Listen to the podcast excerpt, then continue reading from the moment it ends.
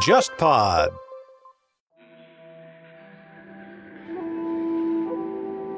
聊大河剧和日本历史，一直是忽左忽右的传统保留节目之一。从元赖朝的崛起，到本能寺之变，再到被现代日本冷落的明治维新，日本的故事常聊常新。今年不仅是黑船来航一百七十周年，还恰逢游戏《信长之野望》诞生四十周年。战国热情未消，幕末情怀犹在，不如就在二零二四年的日本新年正月里。来一场独一无二、穿越古今的历史巡游吧！明年一月八日到十四日，邀请你与沙青青、程彦良一起漫游关西，纵贯幕府时代。不同于此前的肯尼亚之行，本次关西之行的行程设计自然与人文并重，并且我们精心挑选了下榻酒店和行间用餐，希望呈现一场普通个人行难以体验到的极致关西之旅。你可以在“忽左忽右 （Left Right）” 公众号回复“关西”或“旅行团”即可了解详情，也可以直接添加“忽左忽右旅行团”小助手微信，微信号 hzhyxzs 二，报名参团。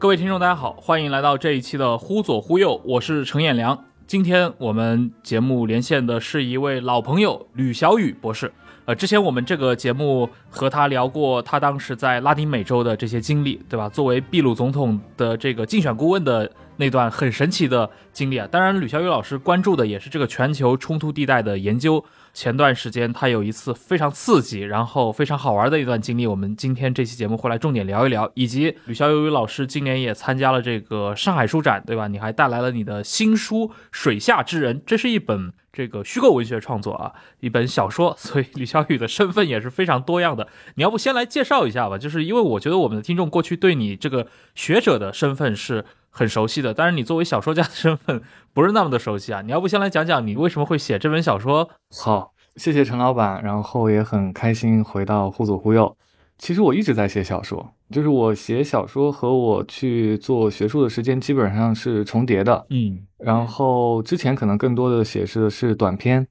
零零散散的有一些发表，然后《水下之人》相当于是一个第一部的中篇或者是长篇吧。它其实也很有意思，因为我所有的小说题材基本上都跟海外，然后近些年来甚至跟国际冲突相关，基本上都在国际冲突的场景之中。而水下之人的话，它事实上设想的就是在未来可能有一场大战，嗯，所以他是一个在二零六九年的史学家重新去追溯二零一四年、一五年的一帮年轻人的故事。嗯，反正碰到很多朋友读完书之后就不知道怎么归类。有人说读完之后觉得是历史小说，有人觉得是科幻，有人觉得是校园或者学院文学，当然也有人读完之后觉得是个爱情小说 啊。所以我现在也很难说这个小说该怎么样归类啊。但是在我看来，其实虚构跟非虚构，我的创作的线索和背景事实上很相似，就是跑了田野写不出来的东西，没有办法完全表达的东西，那可能只能用小说或者来虚构来写。嗯。啊，就比如说，你可能察觉到一个人的非常细微的情感，那你可能猜测到他的心理活动，但你在写非虚构的时候，你你永远没有办法以这个事实的方式去写，因为里面有你很多猜想跟揣摩的部分。嗯，所以那一部分我就留给了虚构，我就把它放到了虚构的作品之中，在我看来还是比较连贯的。嗯，而且这本书你刚提到了它的整个的这个大的一个 背景，我不知道你会受到。你作为一个全球冲突地带的这种观察者，这样的一个学者去研究这些对象，你会受到这些经历的影响吗？当然会，就是我现在在各个的学术吧，或者是一些交流场合，我都不断的在强调冲突的风险。然后这个话在五六年前说的时候，可能完全大家都不知所云，就不知道你在讲什么啊。但是从去年到今年，越来越多的人，你跟他讲这个事情的时候，他会有共鸣，他会觉得确实战争离我们越来越近。然后，其实我们想一下，我常常说我父母那一代比较幸运一点啊，因为他们的成长基本上是在和平时代。但是我们这一代也许不会那么幸运啊，因为我们看历史的话，事实上，事实际上冲突或战争是历史的常态。你父母是六零后吗？对，他是六零后嘛。我父母也是，就我们是同一年的嘛，所以我们父母应该就是一代人。确实，六零后一生当中他不会经历什么尤其大型的这种战争。对对，然后他们现在也退休了，然后我就说你真的很幸运，因为他们整个的人生轨迹事实上都处于一个中国社会发展的一个上升期嘛。嗯，我觉得我们这一代人也许不会那么幸运，但是我们这一代人面临的可能是历史的常态。是好，也非常鼓励我们的听众啊，去读一读吕小雨老师的这个小说创作，给这个水下之人打了个简短的广告。当然，我们回到今天的主题，呃，我们找小雨来聊天。其实我很早就跟你约了，因为我知道你在今年夏天的时候去了一趟这个乌克兰，你在乌克兰的那段见闻和经历就非常的有意思。而且乌克兰和俄罗斯之间的这个战争冲突，对吧？可以说是整个冷战之后全球最大的一场安全事件。但是我们也能感受到啊，尤其最近这半年来，它受到的全球关注的热度，我感觉是在逐步下降的。当然，这里面有它自身的这样进入一种常态化的拉锯战的这样的一个因素，也有外部的，比如说像中东世界发生了一些另外的一些冲突，啊，可能吸引了这方面的目光。面对这样的一个已经陷入僵局的战争啊。肯定很多人会去考虑这些战争的实际参与者以及他们背后的这些盟友们将如何来做出决定，以及这些决定会如何影响到这些普通人，对吧？有乌克兰的人，有俄罗斯人，也有那些受到波及的，比如说欧洲人，或者呃，我看到一些新闻也会提到，整个乌克兰粮仓它在卷入战争，它对非洲的这个粮食安全带来了多么大的威胁。其实它波及的范围非常的广。你去到乌克兰，你这次也去到了基辅，你要不先来谈一谈吧？你这次去乌克兰游历的这样的一个行程，以及它的一个动机，嗯，从二零二二年年底，我是先跑了一趟叙利亚。其实跑完叙利亚之后回来，然后在整理叙利亚题材的同时，我就在想，就乌克兰怎么样都要去一趟。所以二零二三年的事实上春季，我就在想，在策划整个去乌克兰的这一趟行程。然后，因为在叙利亚给了我一个很大的经验，因为叙利亚我去的时候是二零二二年的十二月和二零二三年的一月，然后因为是缺电、缺油、缺热水，到了阿勒颇的时候非常冷，所以我整个在叙利亚的冬天就是从头被冻到尾。我一个经验教训是，如果去冲突地区，一定要春天和夏天去。所以我当时大概定的就是正好暑假的时候，如果有机会的话，可以想办法去一趟乌克兰。当然，对于一个国际冲突的学者来说，去乌克兰这件事情的重要性就不用再强调了。这毫无疑问是一个改变了我们冷战之后的安全格局，至少是欧洲安全格局的这样的一个事件。因为在冷战之后，我们常常讲，很多人会说，之前的冲突更多是关于冷战，甚至二战前后，主要是国家和国家之间。然后进入冷战和冷战后之后，更多是内战冲突。很多学者会说，我们有新旧战争之区分嘛。但事实上，俄乌战争在某种意义上来说，把我们拖回到了一个旧时代，它又发生在国与国之间，所以有很多人说这是地缘政治现实主义的回归啊等等。那无论怎么样，它的重要性对于我们来说是毫无疑问的。嗯，然后再加上我本身是跑现场的，我大概知道从二零二三年三月份、四月份之后，乌克兰的情况就变得比较稳定了，它的战线也比较稳定。如果是去西边的话，我当时觉得可能不会有太多的危险。在经过跟乌克兰朋友的讨论之后，所以我当时就想啊，如果有机会的话，我就进乌克兰。所以到了最后啊，经过一系列的这个联系啊、周转啊，然后安排完之后，事实上我是在一个非常具有纪念意义的日子，正好是七月七日，从波兰坐火车进的乌克兰啊。然后我大概在乌克兰总总前前后后可能待了三周到四周左右的时间，就整个七月。跑到了基辅、哈尔科夫、奥德萨跟利沃夫。就如果你现在去看乌克兰政府控制的地区，这基本上它的东南四北四个角了，相当于把它的全境吧，尽量能跑完的这样的一趟旅行。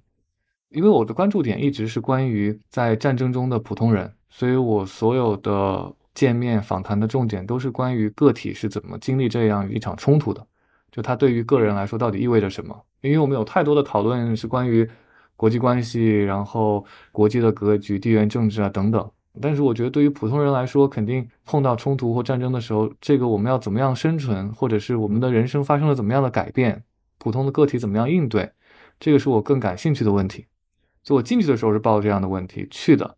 当然，到了乌克兰之后，会发现见到的人涉及到乌克兰，可以说各个方面，嗯，从他的政治社会精英到普通的民众到士兵。到医护人员，到志愿者，到他的老年人，所以它变成了一个时间也不算特别长，但是它是一个非常全景化的一个对于乌克兰的了解。嗯，是我印象很深。你提到你去的是基辅嘛？那么基辅这样的一个城市，它在二零二二年呃二月底的时候，当时是遭受过第一波的来自俄罗斯方向的一个进攻，以及后面我们看到新闻的时候，对吧？也提到过战前基辅的人口大概三百多万。那么在那一个月当中，基辅有一半的人就已经逃出去了，之后减少到三分之一，呃，也就是只有可能一百多万人当时留在基辅。你。到一年多以后，二三年的夏天去到基辅的时候，这个城市给你的感觉是什么样子？这些人有回来吗？对我出了基辅火车站，第一件碰到的事情是堵车。嗯，就是它的交通非常之繁忙，而且甚至这个时候不是一个高峰点。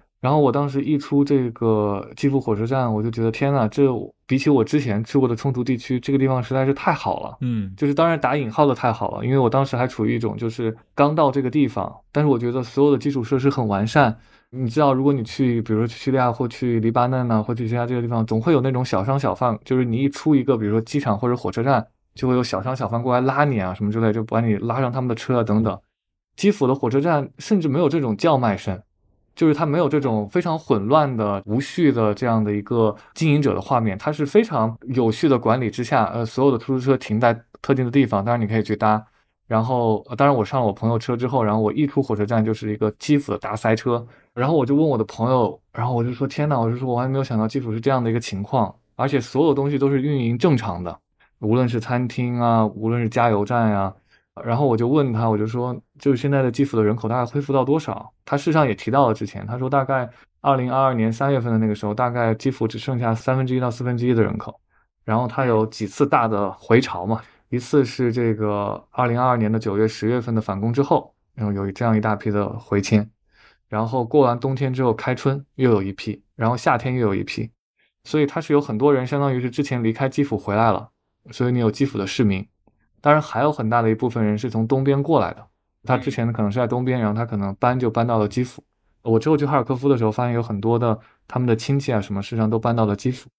所以也有数据说，基辅的人口甚至于二零二三年比战前有所上升。当然，这个我没有拿到特别具体的数据。嗯，但总体来说，我觉得你可以比较自信的说，它的人口已经恢复到了战前的水准。我觉得这个是没有问题的。嗯，然后。整个基辅让我当时除了看赛车之后，让我很印象深刻的情节是他们在那个铺设和修缮那个道路，就它有很多这种铺路工在进行那个道路的完善。嗯，然后我就在想，谁会在这个战争期间的时候在重修马路？就它的马路并没有坏掉，它是把它重新再进行修缮和升级。然后在我看到铺路工的同时，我同时在看到这个城市内进行景观设计的这些还有排树减树的这些工人。在进行景观，还有它旁边那个植被的修剪，给你的感觉就非常的不占地，所以我就又问我这个朋友，我就说怎么会有人在冲突的时候，就是你如果是被炸了之后去修那个建筑，我能理解，但你投入大量的资本去做这种市政建设，就在冲突地区是很少见的。嗯，然后我那个朋友就这么跟我说，他说就是因为是在冲突的或者是在战争的期间之下，有大量的这样的市政的建设。事实上，就是为了让生活在这个战争中的居民感受到我们的日子仍然在和战前一样在正常进行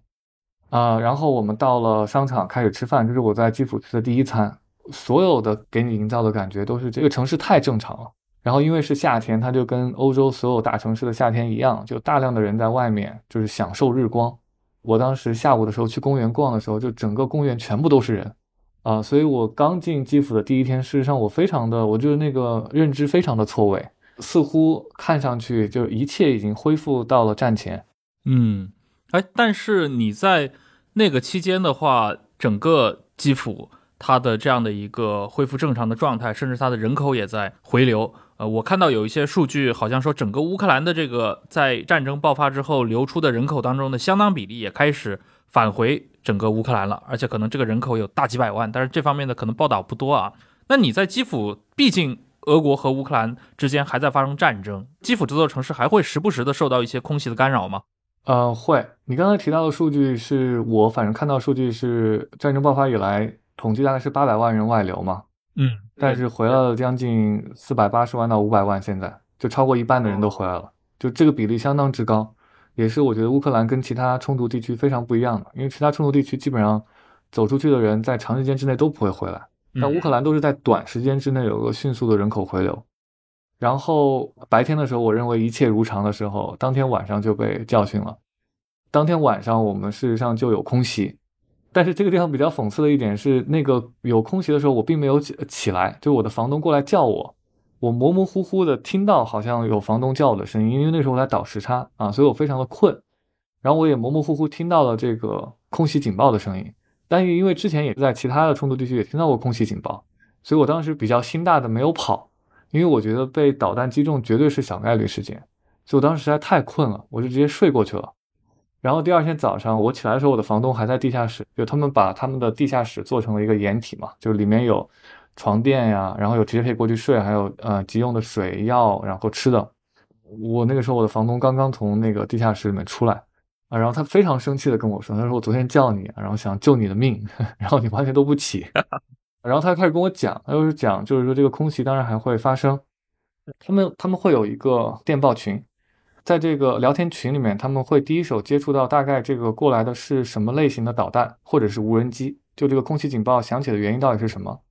比较有经验的基辅人会根据这个来进行判断，跑不跑防空洞。他之所以那一天跑的原因，因为他发现是无人机，因为他说无人机进来之后。实际上比较难拦截，然后即便拦截，无人机的碎片可能也会造成建筑和人员的伤亡。嗯，所以他说无人机是比较棘手的，反而如果是导弹过来的话，基辅的防空系统基本上可以挡住可能百分之九十以上的导弹。所以他当时看了是无人机之后，他才决定过来叫我，然后想把我拉着一起往下走。然后，但是我没有起来。啊，所以他第二天专门给我看新闻，就还是有死伤嘛，相当于是。然后从那一刻开始，我就觉得那那那确实战争还没有结束。然后等到第二天，就是你大概从那个时差中恢复过来之后，开始往街头去走，然后你就开始发现各种战争的要素吧，仍然存在在这样基辅的街头。啊，比较显著的一个就是，比如说基辅它所有立交都全都被包起来了，然后它是拿那个沙袋包完之后，旁边还有木板。其二就是你能看到很多的这个反坦克的巨马。有点像那种大号的那种马吉尼的那种感觉，就是我们看二战电影那个诺曼底登陆那些，就是放那个巨马，然后那个东西你会发现它仍然散落在基辅的街头。啊，因为那个时候是这个基辅被包围的时候，很多市民开始自愿的开始把这些巨马从各个地方搬出来吧，军用的有一部分，然后居民还从他们各地的那种博物馆、二战纪念馆里面搬这种历史遗迹出来，然后摆在路上。所以那段时间实际上非常乱，就是我做了一部分的访谈。二零二二年二月份和三月份的时候，整个基辅虽然没有遭到直接的这样的军队的影响，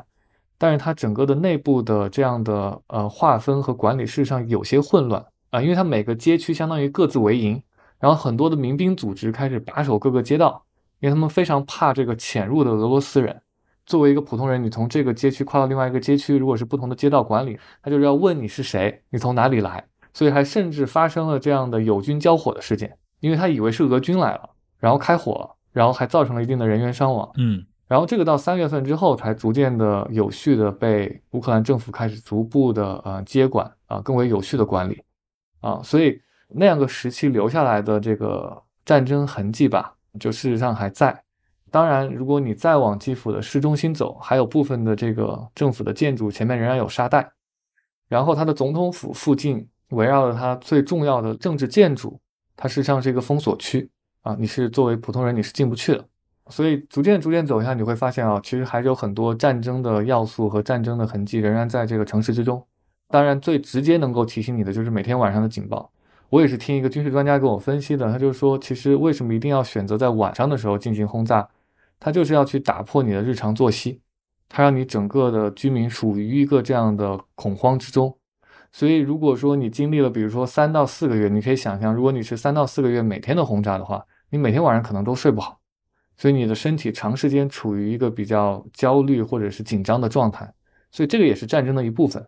这个是对于普通人的影响，心理和生理影响最巨大的。就即便你的工作没有发生变化，你每天要去上班的话。有些人跟我讲，他说我那个时候每天早上九点钟还要去上班，但我每天晚上都睡不了，因为有空袭，所以那部分的影响现在在基辅仍然存在，也存在于基本上乌克兰的各个的主要城市。嗯，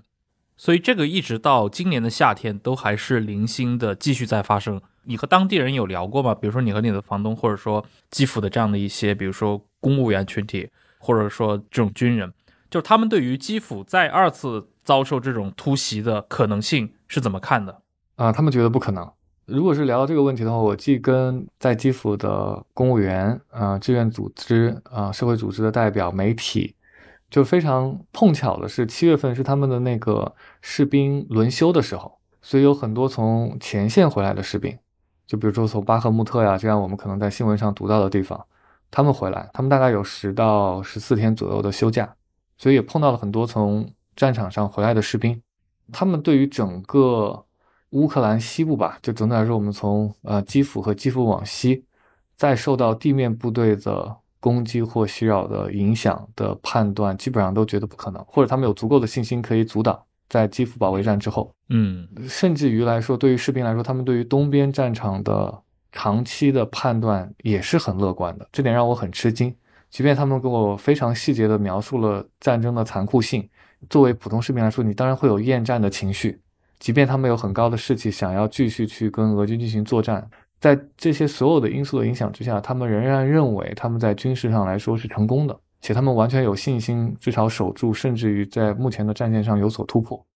这个是从军事上的角度来说，从民众和呃我所访谈的，比如说在政府中工作人员来说，基辅保卫战和二零二二年的这个九到十月份的反攻之后，总体来说，乌克兰民众和广泛的社会的。战争信心非常之足，他的士气非常之高，那种迅速能够形成的公民组织和社会的那种韧性吧，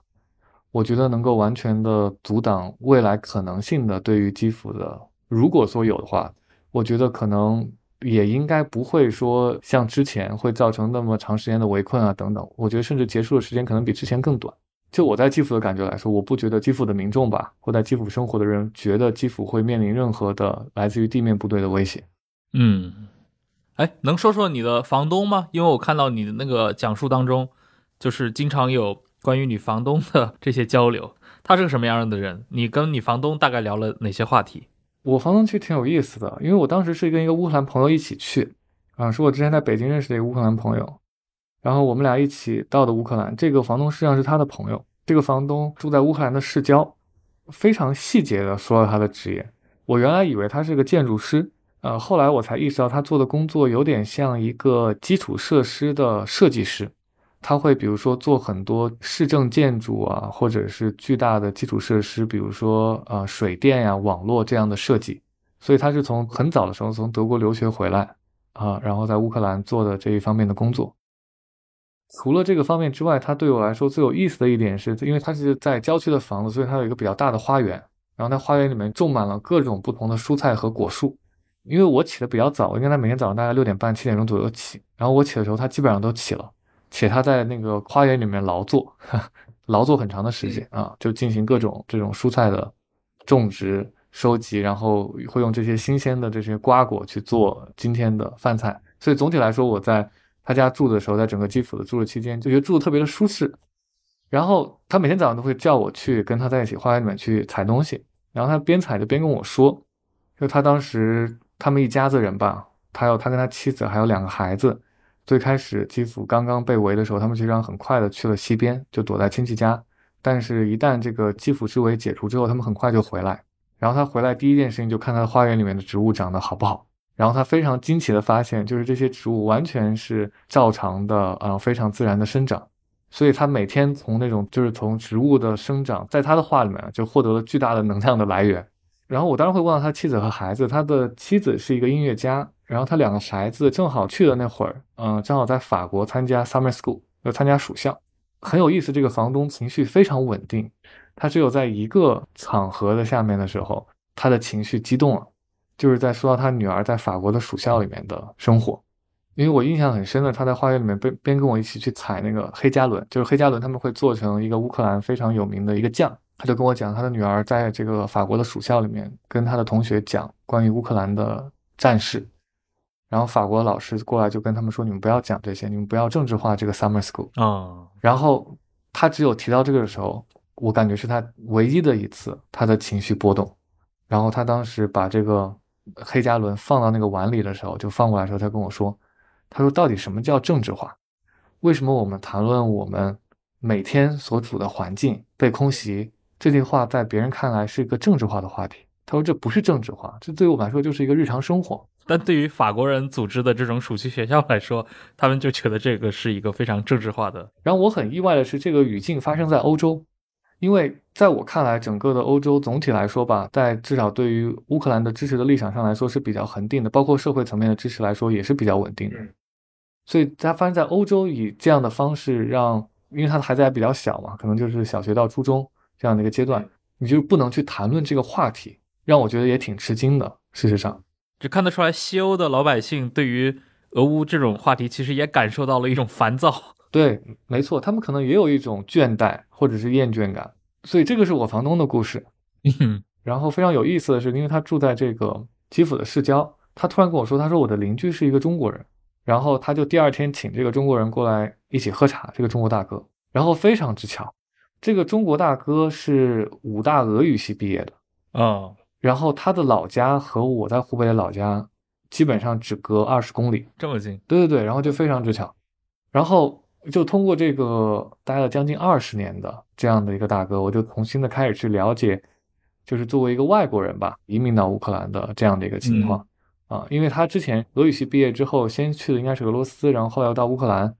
然后就开始自己做生意，留在这边，所以他在基辅周边实际上都有自己的厂啊，然后。他跟我说挺有意思的故事，就是他从来没有想过离开。嗯，我觉得不简简单单只是因为他的产业在这边，我觉得他有一种定力。他并不是说他对于乌克兰的政府或者是军队有那么强的信心，但是他相信生活即便在战争下也能继续。所以他跟我描述，比如说在战争开始的时候，他就每天开的车，每天开一百多公里，在他三个厂之间转嘛，就是确保人员的安全啊等等。当然，很多他工厂雇佣的中国人员，那个时候事实上就已经回国了。然后他提的很有意思的一点是，这些中国的人员事实上在二零二二年的下半年，就十月份之后开始有三分之一，他跟我说大概三分之一的中国员工事实上就已经回来了啊，也回来了，对，也回来了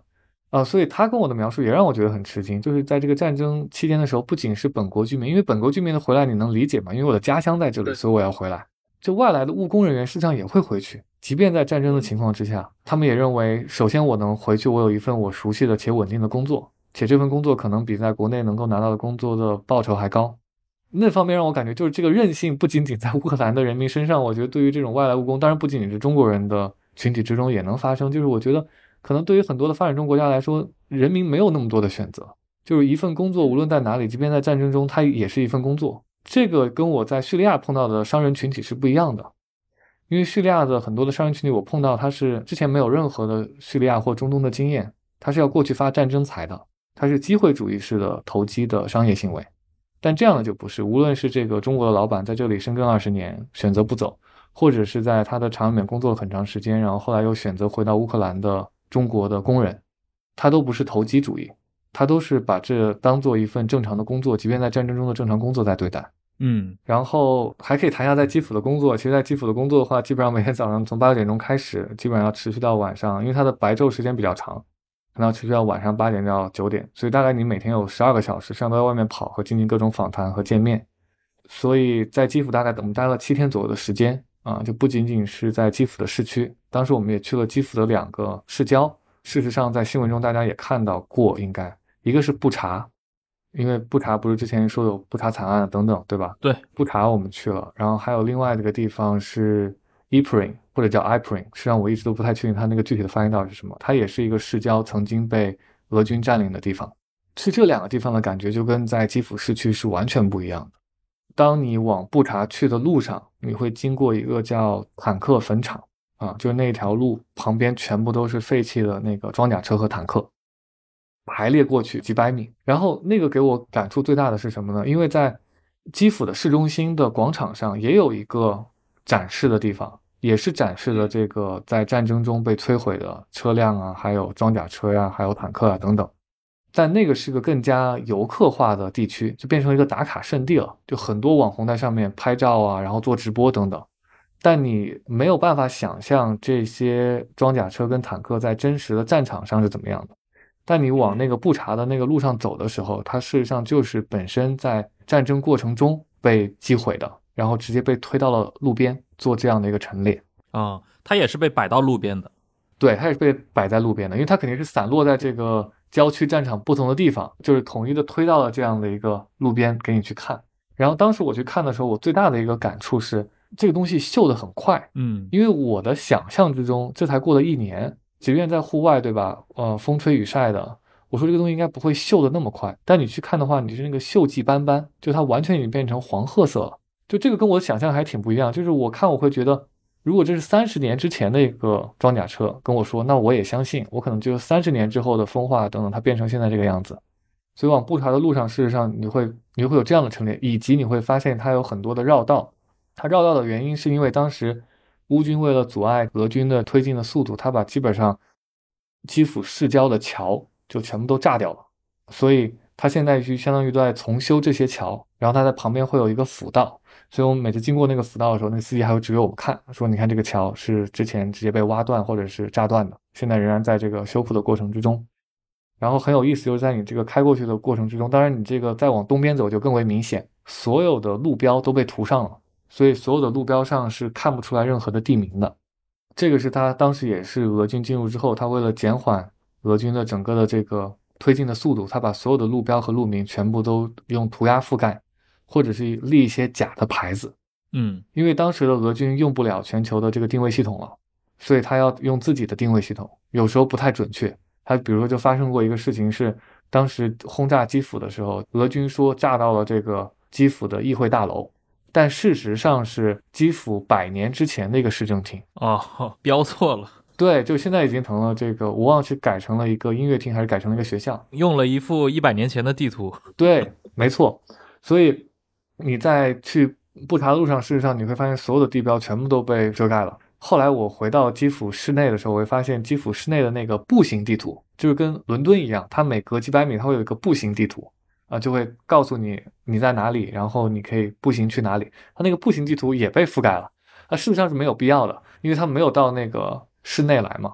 但当时这个都是志愿者完成的，就志愿者甚至连个步行地图都不愿意 留给俄军。嗯然后布查，我后来到了那个地方，我跟当地人去访谈、去聊天，我才发现，就是布查这个地方啊，他说来也很唏嘘，它的这个地理位置和这个地区有点像我们的昌平或者是通州，它是一个蓬勃发展的一个首都的一个郊区，这个郊区里面有大量的外来的人口，然后最让人唏嘘的是，很多人是二零一四年之后从乌东地区过来的，迁到基辅，因为基辅市内太贵了，所以他们就去了布查。然后布查你可以每天通勤去基辅，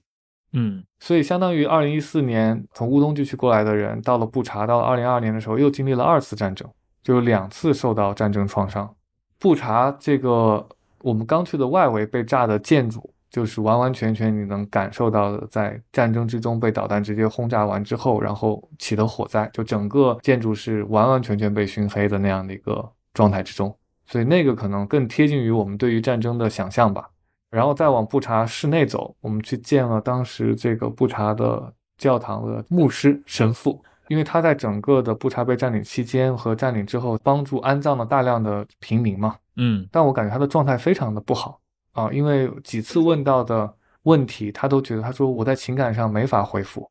因为他也确实接受了很大量的访谈。啊他说他觉得没有办法回复的一个重要的原因是说，很多死去的都是他的朋友或他教区里面经常来教堂的人。嗯他说明明死去的就是我身边的朋友，却有人不断的质疑他们死去的原因和真实性。嗯所以他当时也给我们看了很多的照片，就是我在整个看的时候有多次感觉到不适，就是生理上直接的不适，这是第一次感觉到不适。原因是我之前看布查照片的时候是国际媒体上的照片，它还是经过了很多过滤的，就有很多的过于血腥啊和残忍和直接的照片，它是没有直接放出来的，它还是比较间接性的拍了很多的照片，或者是局部的照片。对，或者说是一些视觉上刺激感没有那么激烈的那种照片，包括我也看到过一些，至少这个躯体什么的都还是完整的，但可能烧焦了，然后它有的时候会打个码。没错，没错。但是我们从牧师那里看到的是没有任何打码和任何过滤的照片，居民们自己拍的和他自己拍的视频和照片。我觉得毫无疑问嘛，就是我们甚至不用去讨论肇事者是谁的情况之下，在那几天里面的布查绝对是人间地狱。嗯就是你在街上所看到的，旁边所袒露出来的和堆积的尸体。他们当时俄军要求平民去带一个袖章，就作为辨识，就是说我是平民。很多死伤人他都是有这个辨识的，他是带了这样的一个袖章的，相当于，但仍然是被射杀在了这样的公路上。我记得布查那个照片，很多人看到最具有冲击力的是一个涂了红指甲的一个女性嘛，当时倒的照片，然后那个照片就专门拍了她的那个红指甲。但是对我感触最深的，当时在布查看到的所有照片里面，是一个骑自行车的人，他被射杀了，然后他倒下了，他当时是边骑自行车边遛狗，他牵了一只狗的。然后那个狗就一直在它主人的尸体旁边，然后一直没有离开。就那张照片对我来说冲击力特别大，啊，当然后面还有更多很血腥的照片啊等等。就是我大概只能看部分之后，我就完全撤出了，我就觉得我看不了。当然跟我同行的有些人他从头看到尾了，所以这个是去布查。然后现在那个教堂后面仍然是埋葬了很多当时的遇难者的这样的一个集体的坟场。牧师就指着他们那个教堂对面那条道路就跟我们说，他说那个红房子。住的人就是二零一四年从乌东地区搬过来的，当时为了逃避那里的战火。他说这一家子人到了最后，一大家子人有孩子、老公、老婆，只有那个老公最后活了下来，然后其余人全部遇难。然后他说到这里的时候，他就没有办法再说下去了，就完完全全他就处于一个已经没有办法再继续进行类似故事讲述的。然后比较让人觉得欣慰的是，他当时说我们的访谈必须要结束了。他说：“因为我下面还要主持一个仪式，给这个新生儿受洗，所以那个我也觉得也挺有象征性的。就是他实际上在整个被占领地区，在整个地狱的期间，是一个帮助埋葬死者，就是跟死亡打交道的人。然后总算到了我们见他的时候吧，他重新变成了一个迎接生命的人。嗯，所以我觉得也特别的具有象征性。访谈完之后，就是我能感觉到离开布查的时候，你整个人的心就变得很沉重。然后第二天的时候，又去了这个。” i p r i n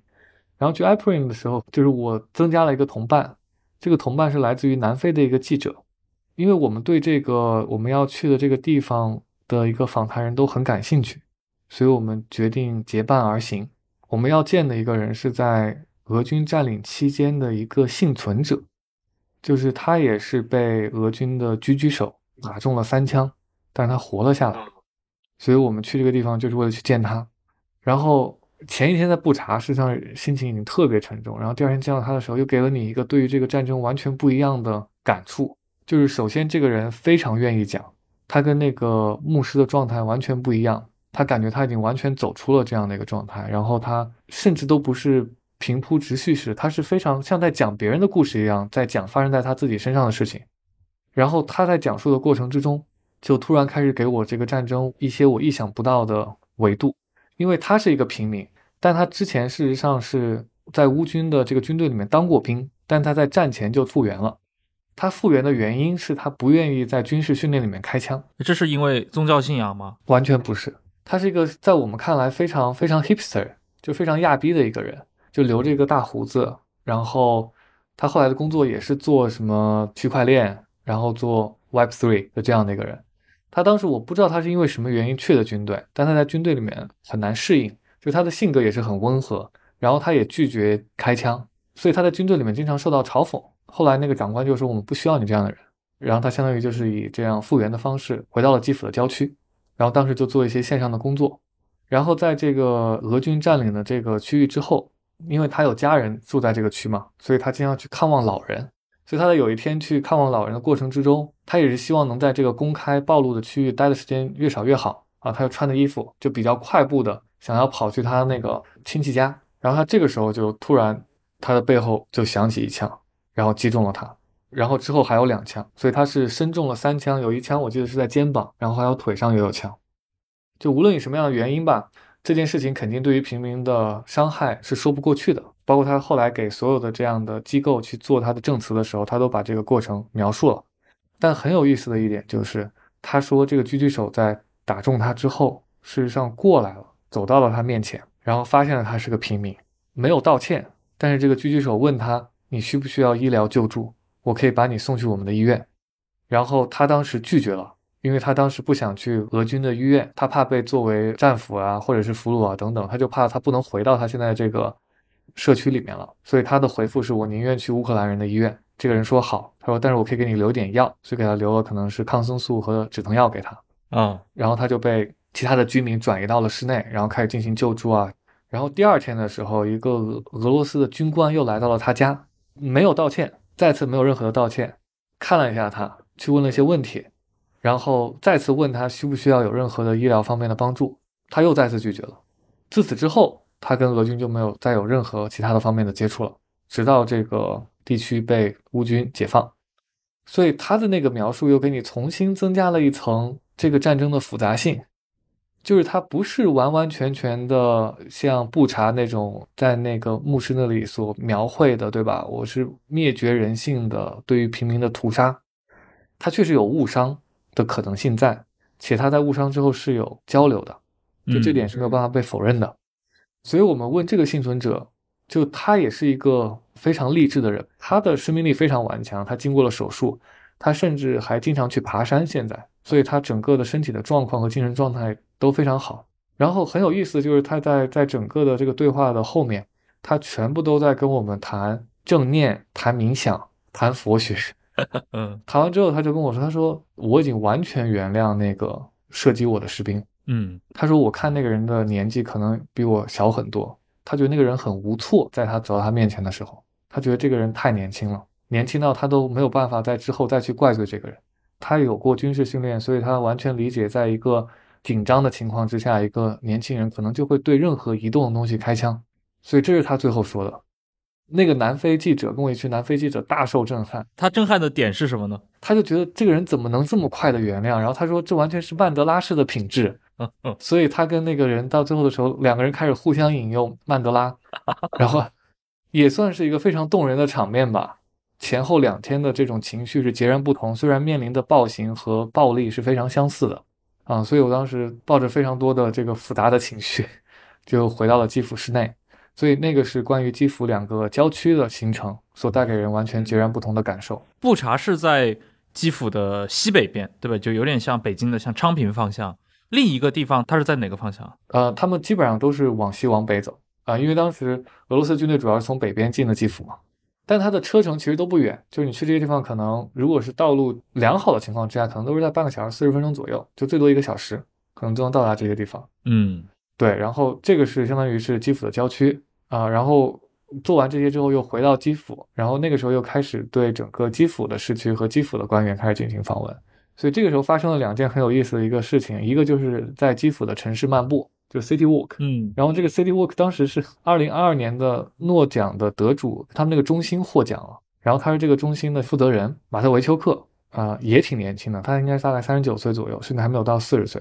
然后他当时过来就是见，相当于我是跟其他记者一起见他，然后他当时就带着我们去逛整个的基辅的独立广场那个周边的地区，然后可能讲他从二零一四年左右吧。开始尊严革命啊，然后开始参与到这个整个的过程之中，包括他在战争前后所做的工作，所以那也是一个挺不一样的场面，相当于是一个诺奖的得主带着你去逛整个基辅的过程。他的他的他的整个叙事，你能发现，因为他应该受过无数多的访谈了，已经，所以他最开始的时候是非常规范的，甚至在某种程度上是模板化的。嗯，然后当然他带我去过那个基辅广场的时候，你也会发现，就是。围绕的这个独立广场，因为它是相当于无论是从政治上来说，还是文化上来说，它都是基辅的一个中心。就围绕它来说的整个的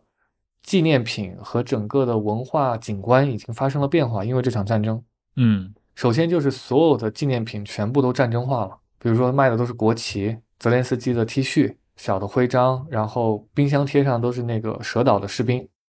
所以。游客在那里已经不会去买这种传统意义上乌克兰的东西，他买的纪念品是二零二二年之后和乌克兰紧密围绕在一起的关于乌克兰的一些国家性的符号和象征，所以这是一个极具有象征感的空间。然后马特维丘克就带着我们在这个空间里面走啊，然后说他本身整个参与到这个中心里面去，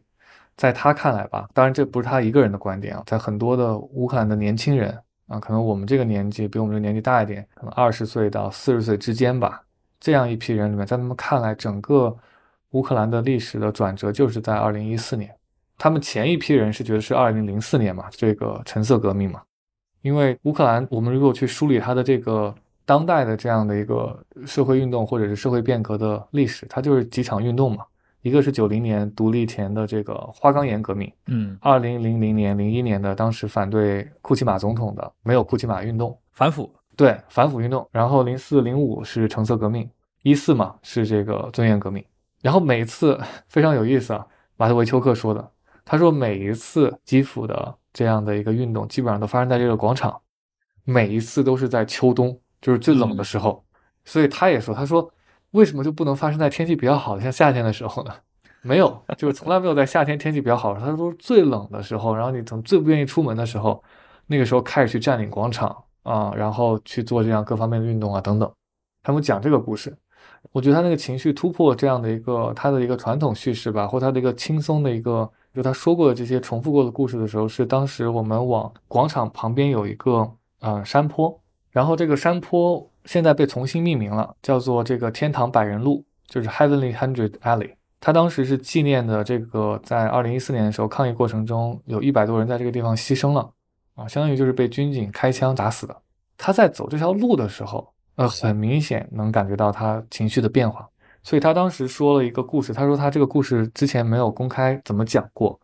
她就是说，她跟她丈夫事实上当时都参与这个运动，但是双方有默契，就谁都不说破。就是我们都知道我们去了，但我们回家我们也不问，比如说你今天到底干了什么，你今天待了多久？因为你问的越多越担心，所以很多人都是其实家里面的成员都去了，但回来大家装作大家都没有去的样子。然后她当时的时候是这个开枪的时候，就她已经知道开枪的这个时候，她的丈夫给她打了电话，就像跟她临终遗言一样给她打电话。她就是说我现在在什么什么地方，然后我非常的爱你。所以她当时讲到这个时候，她就突然之下哭了，嗯，因为她觉得很难受，但她同时因为她自己也参与到其中，她自己也清清楚楚的明白，就是她没有任何的 moral reason，这是她的原话。就是道德方面的理由去阻止她丈夫的决定，所以那个是她，我觉得在整个讲述过程中吧，让我觉得突破她那个习惯性的叙事的时候，就她的非常真实的赤裸的情感开始流露。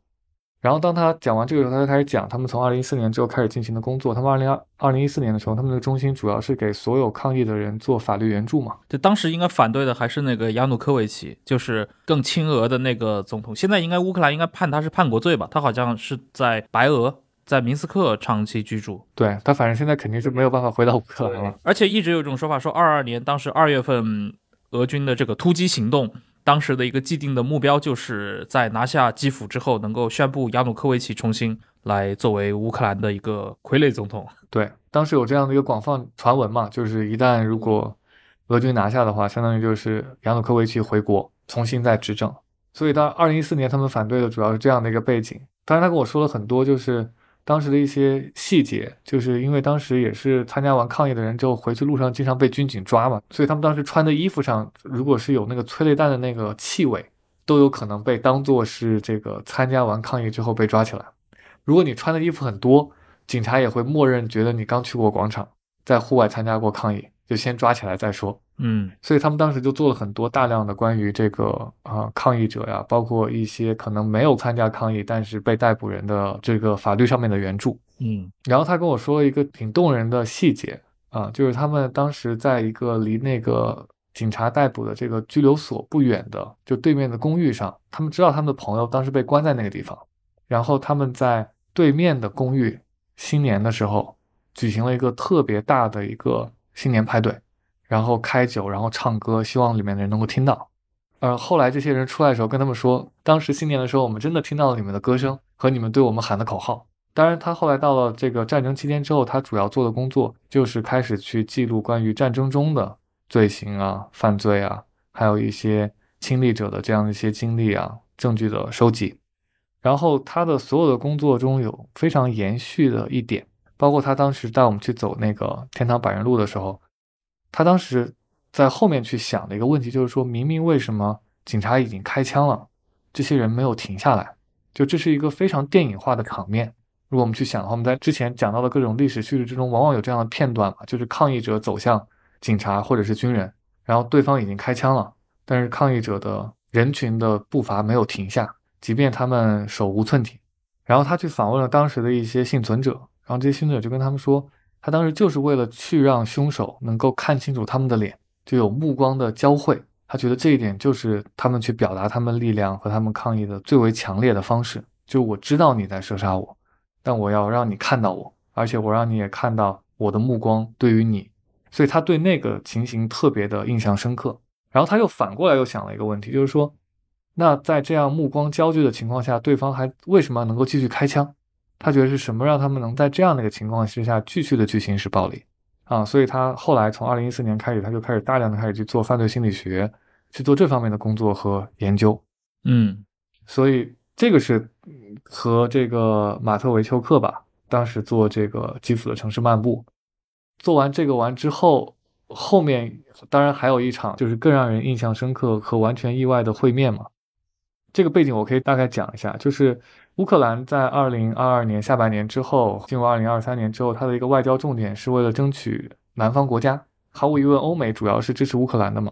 但是乌克兰很意外的一点，觉得就是。为什么南方国家不支持我们？发展中国家不支持我们？为什么亚非拉的国家不支持我们？所以他做了很多的外交工作，是针对亚非拉国家的。从二零二三年开始，所以二零二三年的六月、七月就有这个非洲的政要团去见泽连斯基，谈关于和平谈判的问题，尤其是涉及到这个粮食安全、非洲粮食安全。所以在那个之后，相当于有一个非洲记者代表团去了基辅，然后我跟这个南非的记者也是在这个代表团中的一个成员。一起去访问的之前的这个幸存者，然后在我去约见不同基辅人的时候，这个非洲代表团就跟我说，他们要去见那个泽连斯基和第一夫人。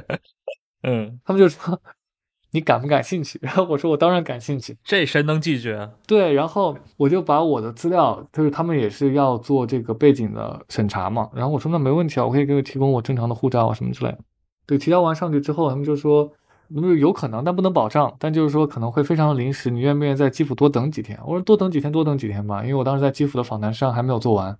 然后我说那就多等几天。然后等着等着，等到那个整个的场面非常具有戏剧性啊，就跟完全已经电影化了。是我我记得是前一天的晚上十点十一点的时候，突然收到一条信息，那个信息我都不知道是谁发来的，他就跟我说几点几分你到哪个地方去，然后不要带任何人，不要带任何东西，就带你的身份证件。和手机，然后我当时想，天呐，如果这是一个 诈骗，那个那个，我没有办法任何的去判断这个那个信源啊，所以我就跟非洲代表团去 confirm 这个事情，然后他们说没有问题，他说你就明天在那等着。我第二天早上，我实际上去的非常早，然后我就第一次进入到了这个被封闭管理的、被军事管理的这样的一个政府办公区，然后我出示了我的护照。他那个地方算是一个什么场所呢？他说让我等待的地方非常有意思，因为它是一个封闭的。街区，这个街区里面全部都是政府建筑，然后它的四周全部都是军队在进行把守嘛，相当于就是戒严嘛。然后当你给他看了护照，然后发对上信息之后，这个时候我就可以进入到我要去等待的那个点。那个点相当于是这片区域里面唯一的一个杂货店，就是一个超市。哦，就是我在那个地方的时候，就所有的乌克兰的议员，然后军人。然后就在那个唯一的那样的一个超市里面进出嘛，因为他们所有在办公期间所要买的水、烟呀，他们都要通过这个超市。然后我就在那个门口，就觉得特别的格格不入。然后他们也看我，就觉得很奇怪，就是一个亚洲面孔的人为什么会出现在这里？这听起来很像你去见什么缅甸军阀的这样的一个场面。对对，然后当时我仍然有一种感觉，就是我被骗了，就是我完全不知道后面会来接我的人是谁。所以我当时心里面还是有一点小担心，然后又特别特别的热，然后我身上我真的是连钱都没有带，就我连一张银行卡都没有带。想去杂货铺买个水也也买不了。对，那个呃超市的门口，然后我连买水的钱都没有。然后大概过了这个时间不久，然后就有这个非洲代表团的记者 出现了啊，然后我就如释重负，就当然会有人带领嘛，就会往啊那边走。啊，那相当于我们是去了这个总统府的门口啊，所以这个时候是第二道关卡，有一道大铁门，士兵检查你的护照，然后去对那个清单上。当时也是因为其他都是来自于非洲的记者嘛，然后他们看我就觉得很奇怪，就是说你好像也不是非洲代表团的成员之一，但反正也在名单上，然后那你就去吧。所以这是第二道检查，然后第三道检查是最严格的，是进那个建筑的时候，那个进那个建筑就非常的警戒森严了，它旁边是沙堆。然后它是有安全门，然后你所有的随身物品全部要通过检查，然后经过这一道之后，你就会进入到这个建筑二层的一个像客厅一样的等候厅，就在沙发上，然后所有的窗帘都是拉上的，就是这大白天嘛，身上外面的日光非常强，但在里面呢就感觉特别的阴凉，然后它的灯光又比较暗，它是一个非常斯拉夫式企业家这个苏联影响下那种建筑，就跟我们去一个那种可能在社会主义时期下遗留下来的这样的一个文化宫的感觉，就是它的所有里面的呃铺设呀等等，都让人感觉特别的前苏联。啊，包括它的那个装点，也就是它的头顶上也比较是金碧辉煌那种镶金边的那种这样的一个建筑。然后我们就在这样的一个呃建筑内的这样的一个有沙发的地区进行等待，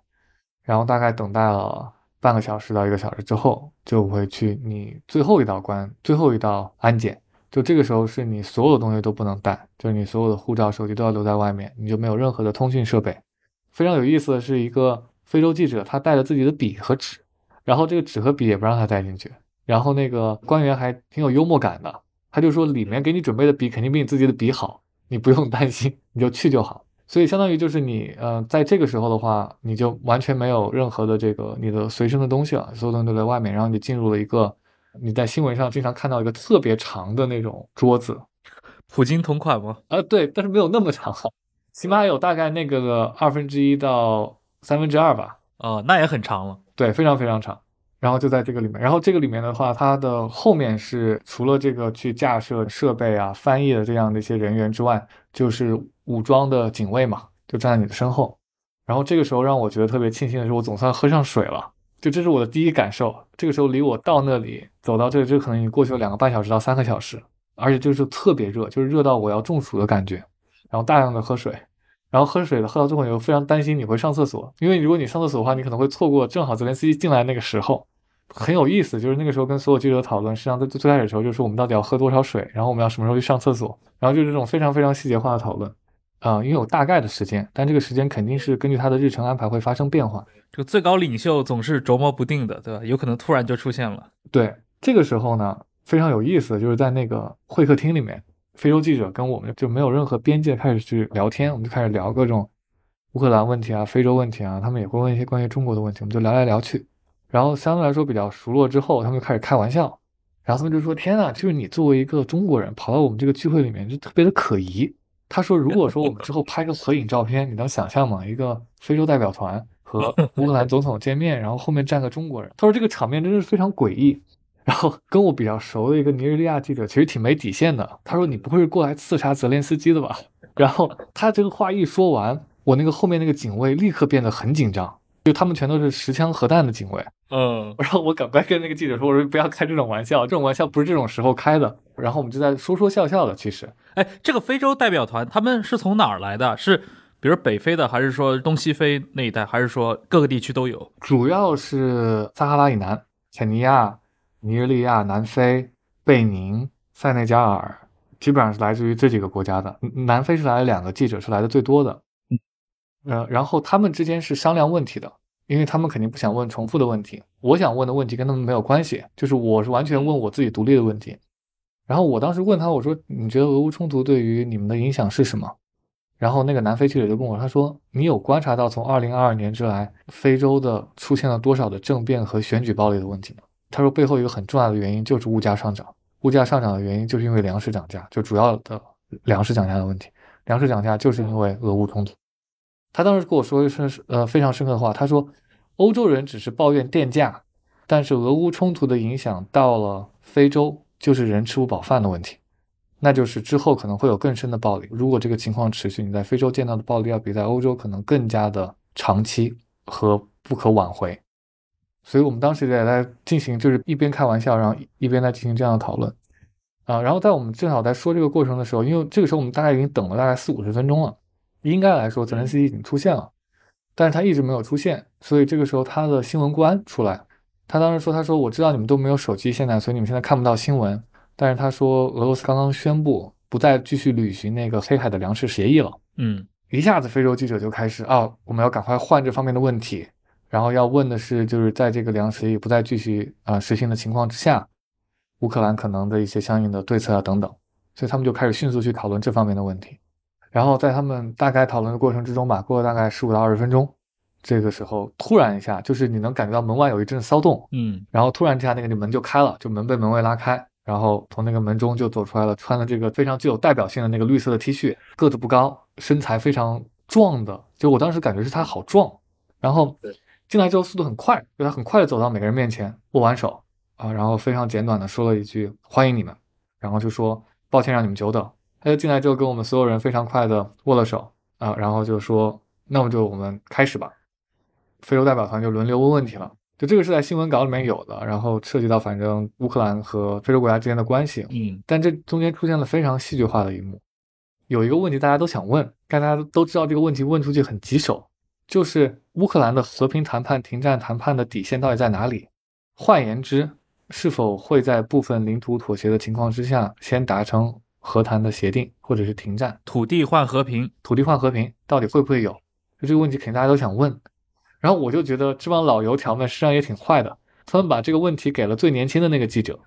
来自于贝宁的一个女记者，是最年轻的。你年纪最小，这个黑锅你来背。对，她是说法语的，因为我们都是有同传的嘛。泽连斯基说乌克兰语，然后我们是听到的是那个英语嘛。嗯，那他说法语，事实上就是要经过两道翻译，就是他先拿法语问，然后英文再翻译一遍，然后再进行乌克兰语的翻译，然后泽连斯基再进行答复。但泽连斯基事实际上是听得懂英文的，所以泽连斯基听这个问题，相当于和其他问题一样，他听了两遍嘛。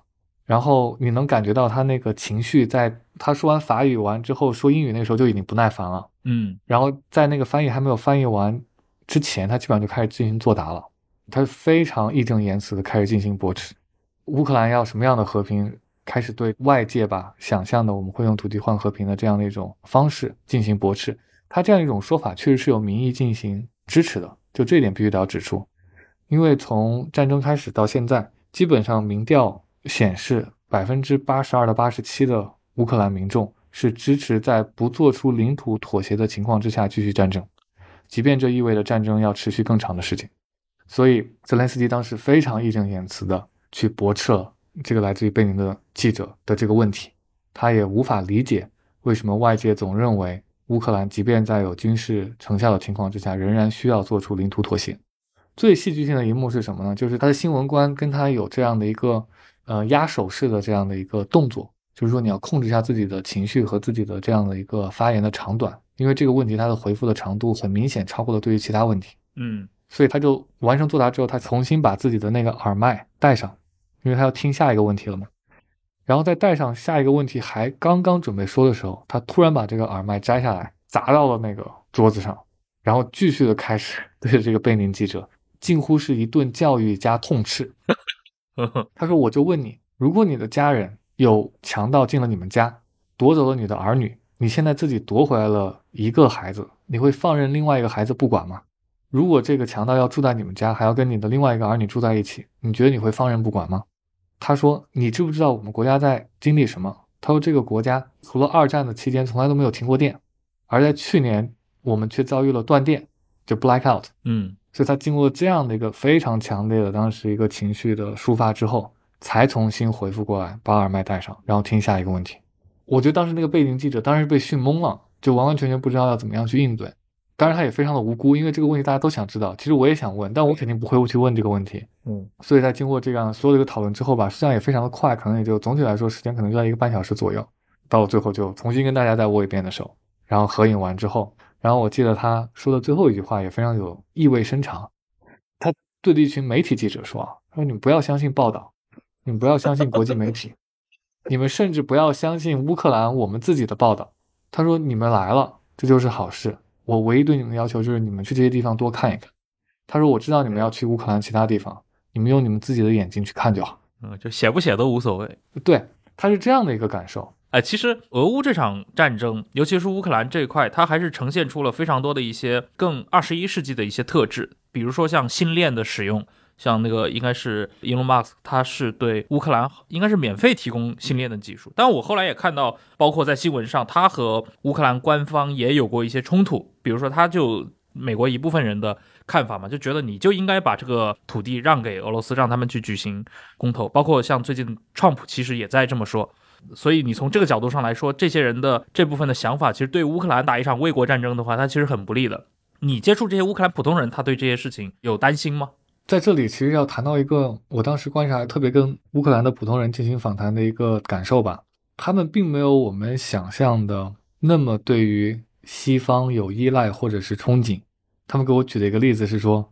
二零一四年整个国际社会西方无动于衷，然后他们甚至提到说，在战争刚开始的两到三周，事实上所有的援助也是停滞的。那个时候，德国还仅仅向乌克兰提供头盔呢。嗯，所以他们向来觉得西方的援助是有条件的。他们觉得西方当然有在关键时刻出卖他们换取和平的可能。所以他们觉得，如果比如说反攻没有取得很好的成效，西方的援助就有可能会停，就有可能会施压乌克兰进行领土换和平的谈判。所以是他们为什么在这个底线上完全不愿意放弃，而且要以非常强硬的方式，无论对于西方或者西方之外的国家，做出一个非常强烈的表示，就我不给你这个空间，因为他们知道我一旦松口，肯定会有巨大的压力涌来，甚至可能会以援助作为一个条件和要挟。所以我当时的感受是，他们对这个局势事实上已经有了比较清晰的判断。在这个判断之下，你会发现有两个很有意思的现象。第一个就是说，他们对于这一场战争的叙事非常像。我们曾经对于抗战的叙事，因为他们觉得二零一四年是个局部战争，就跟我们觉得九一八事变一样，我们失去了东北，然后他们失去了乌东和克里米亚，然后二零二二年是全面战争的开始，七七事变。所以我觉得这一点方面，就是我们并不难那么理解乌克兰的立场和乌克兰的人的处境。其二就是说，他们觉得他们现在的处境很大程度上是因为战争初期乌克兰的抵抗。他们自己赢得来的，当然，二零一四年之后有大量的备战，这个是存在的。但很多乌克兰人在当时并不认为乌克兰的军队可以抵御俄军那么久。我去访谈的，即便是主战派的人，无论是平民还是公务员，私下都会讲，我们当时其实没有想过真正能够抵抗得住。很多人也觉得三到四周可能就不行了，但是一旦抵抗住了，情绪就发生了很大的变化。他们就觉得，不但我们能够抵抗住，我们还能把乌东和克里米亚都收回来。这其实跟抗日也很像。你看当年，对吧？中日对抗的时候，在战争爆发之前，就是从三一年一直到三七年之间的这六年，知识分子，尤其是高级知识分子圈子，或者说政客的圈子里面，其实都是认为中日之间一旦爆发战争，中国会很快的灭亡。所以当时的主流想法就是要避免战争。你哪怕像陈寅恪这些人，都是觉得这个南京 政府你要搞什么对日备战是很傻的事情。但实际上，我们看到最后的效果，对吧？所以确实你是要自己坚持住才能够给到你。你如果自己很容易垮的话，其实没有人会援助你。所以这个是乌克兰人的心态，他们觉得我们的地位并不是因为来自于西方的援助。他说，如果我们最开始没有顶住的话，西方可能就承认现状。所以他觉得我们现在的地位是我们真正的靠血、靠牺牲换来的。所以我后来跟很多乌克兰学者也会去聊这个问题，就乌克兰的国家建构就是通过这一场战争。因为在之前，二零一四年到二零二二年，整个乌克兰境内仍然有亲俄派的，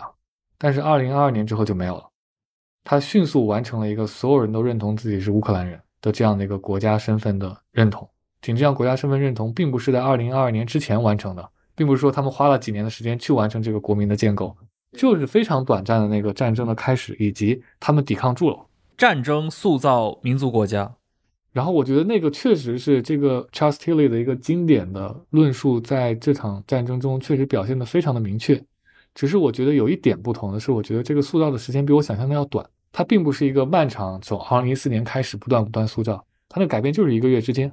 就是很多人就是在那一个月之间，他们的观念发生了深刻的变化。嗯，然后所以这就完成了整个基辅之行的相当于最高光的时刻吧。如果我们从纯粹的这个政治角度来说。嗯，虽然交流不是最深刻的，不得不说，因为他大部分的发言还是外交辞令嘛，他没有办法跟你进行呃真正意义上的深层次的交流啊。然后出来，然后出来之后我就觉得啊，天呐，又是要进入到快中暑的那个感受，就日光非常的强烈。然后我那个感觉当时就跟那个看那个加缪的那个《异乡人》，主角在射击之后，他不是那个阳光如此之强烈和刺眼嘛？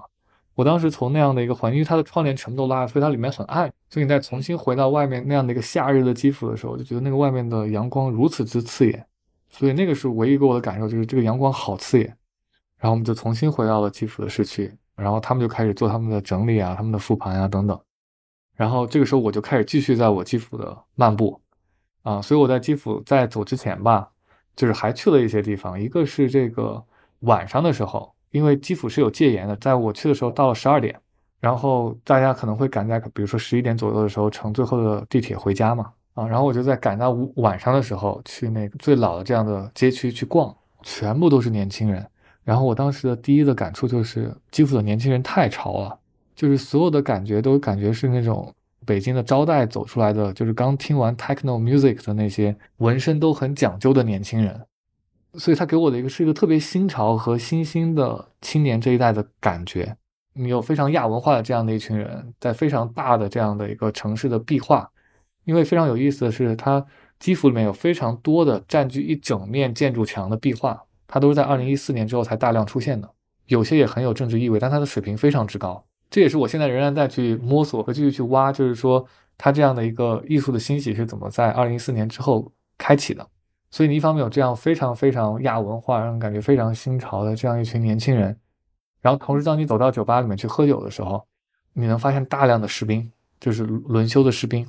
所以，在我往东边走之前，就往哈尔科夫走之前，我的那个目标就是说，我要跟这些士兵聊聊天，就看一下他们东边的情况到底怎么样。所以，当时也经过朋友介绍，就是跟这些士兵坐在一起，啊，然后想聊一下当时在前线的情况嘛，因为很多人是从哈尔科夫啊，还有巴赫穆特，包括马里乌波尔撤出来的一群人。对。然后跟这些士兵在聊天的时候，我就说，这个战争跟我想象的完全不一样。首先是这个很多士兵跟我的第一描述就是，我们没有见到过敌人。即便是在战场一线打了将近一年多，有一个士兵就说：“我这一年多里面，我只见过被俘的，或者是俄军的尸体，我没有见过活着的在战线对面的俄军士兵。”嗯，因为双方都是炮击为主，这边只是收到定位，然后去打炮就好。对大部分士兵来说，这就是一个长期的炮战。嗯，所以让我觉得，就这场战争，它实在是太现代了，它是两个具有。呃，战争能力和战争基础和战争资源的国家之间嘛，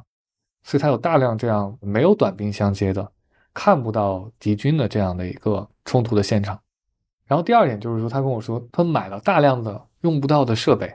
就是他当时跟我描述，就是说在去战场之前，很多人会准备自己的装备嘛，因为怕军队给的东西没有那么好用嘛，就是去做这种大量的购物。很多士兵都买 GoPro，然后戴在那个头盔上，就想的是。我可以用第一视角去记录这场战争，然后他跟我说，他说 GoPro 是他买过的性价比最低的东西。他说 完全没有任何记录，哎，为什么呢？因为他当时想象的是，比如说打巷战啊什么之类，对吧？你可以带 GoPro，然后你带着小队进去，在坑道里面、树林里面。对，然后他说 GoPro 就是每天就是拍跟战友之间的那个生活，躲在这躲在那儿，然后发定位、打炮就没了。然后我还说，我说那你们在前线，比如说你们用网好用吗？然后他说这个精炼嘛，他当时跟我说，他说在前线看电影没有什么卡顿，嗯啊，所以就战争有很大的残酷性在，但这个残酷性展现的方式又跟我所想象的不太一样，因为我们看到的是马里乌波尔，看到是巴赫穆特这种像绞肉机一样的这样的战争。我有个朋友还在 eBay 上花挺多钱买了一个那个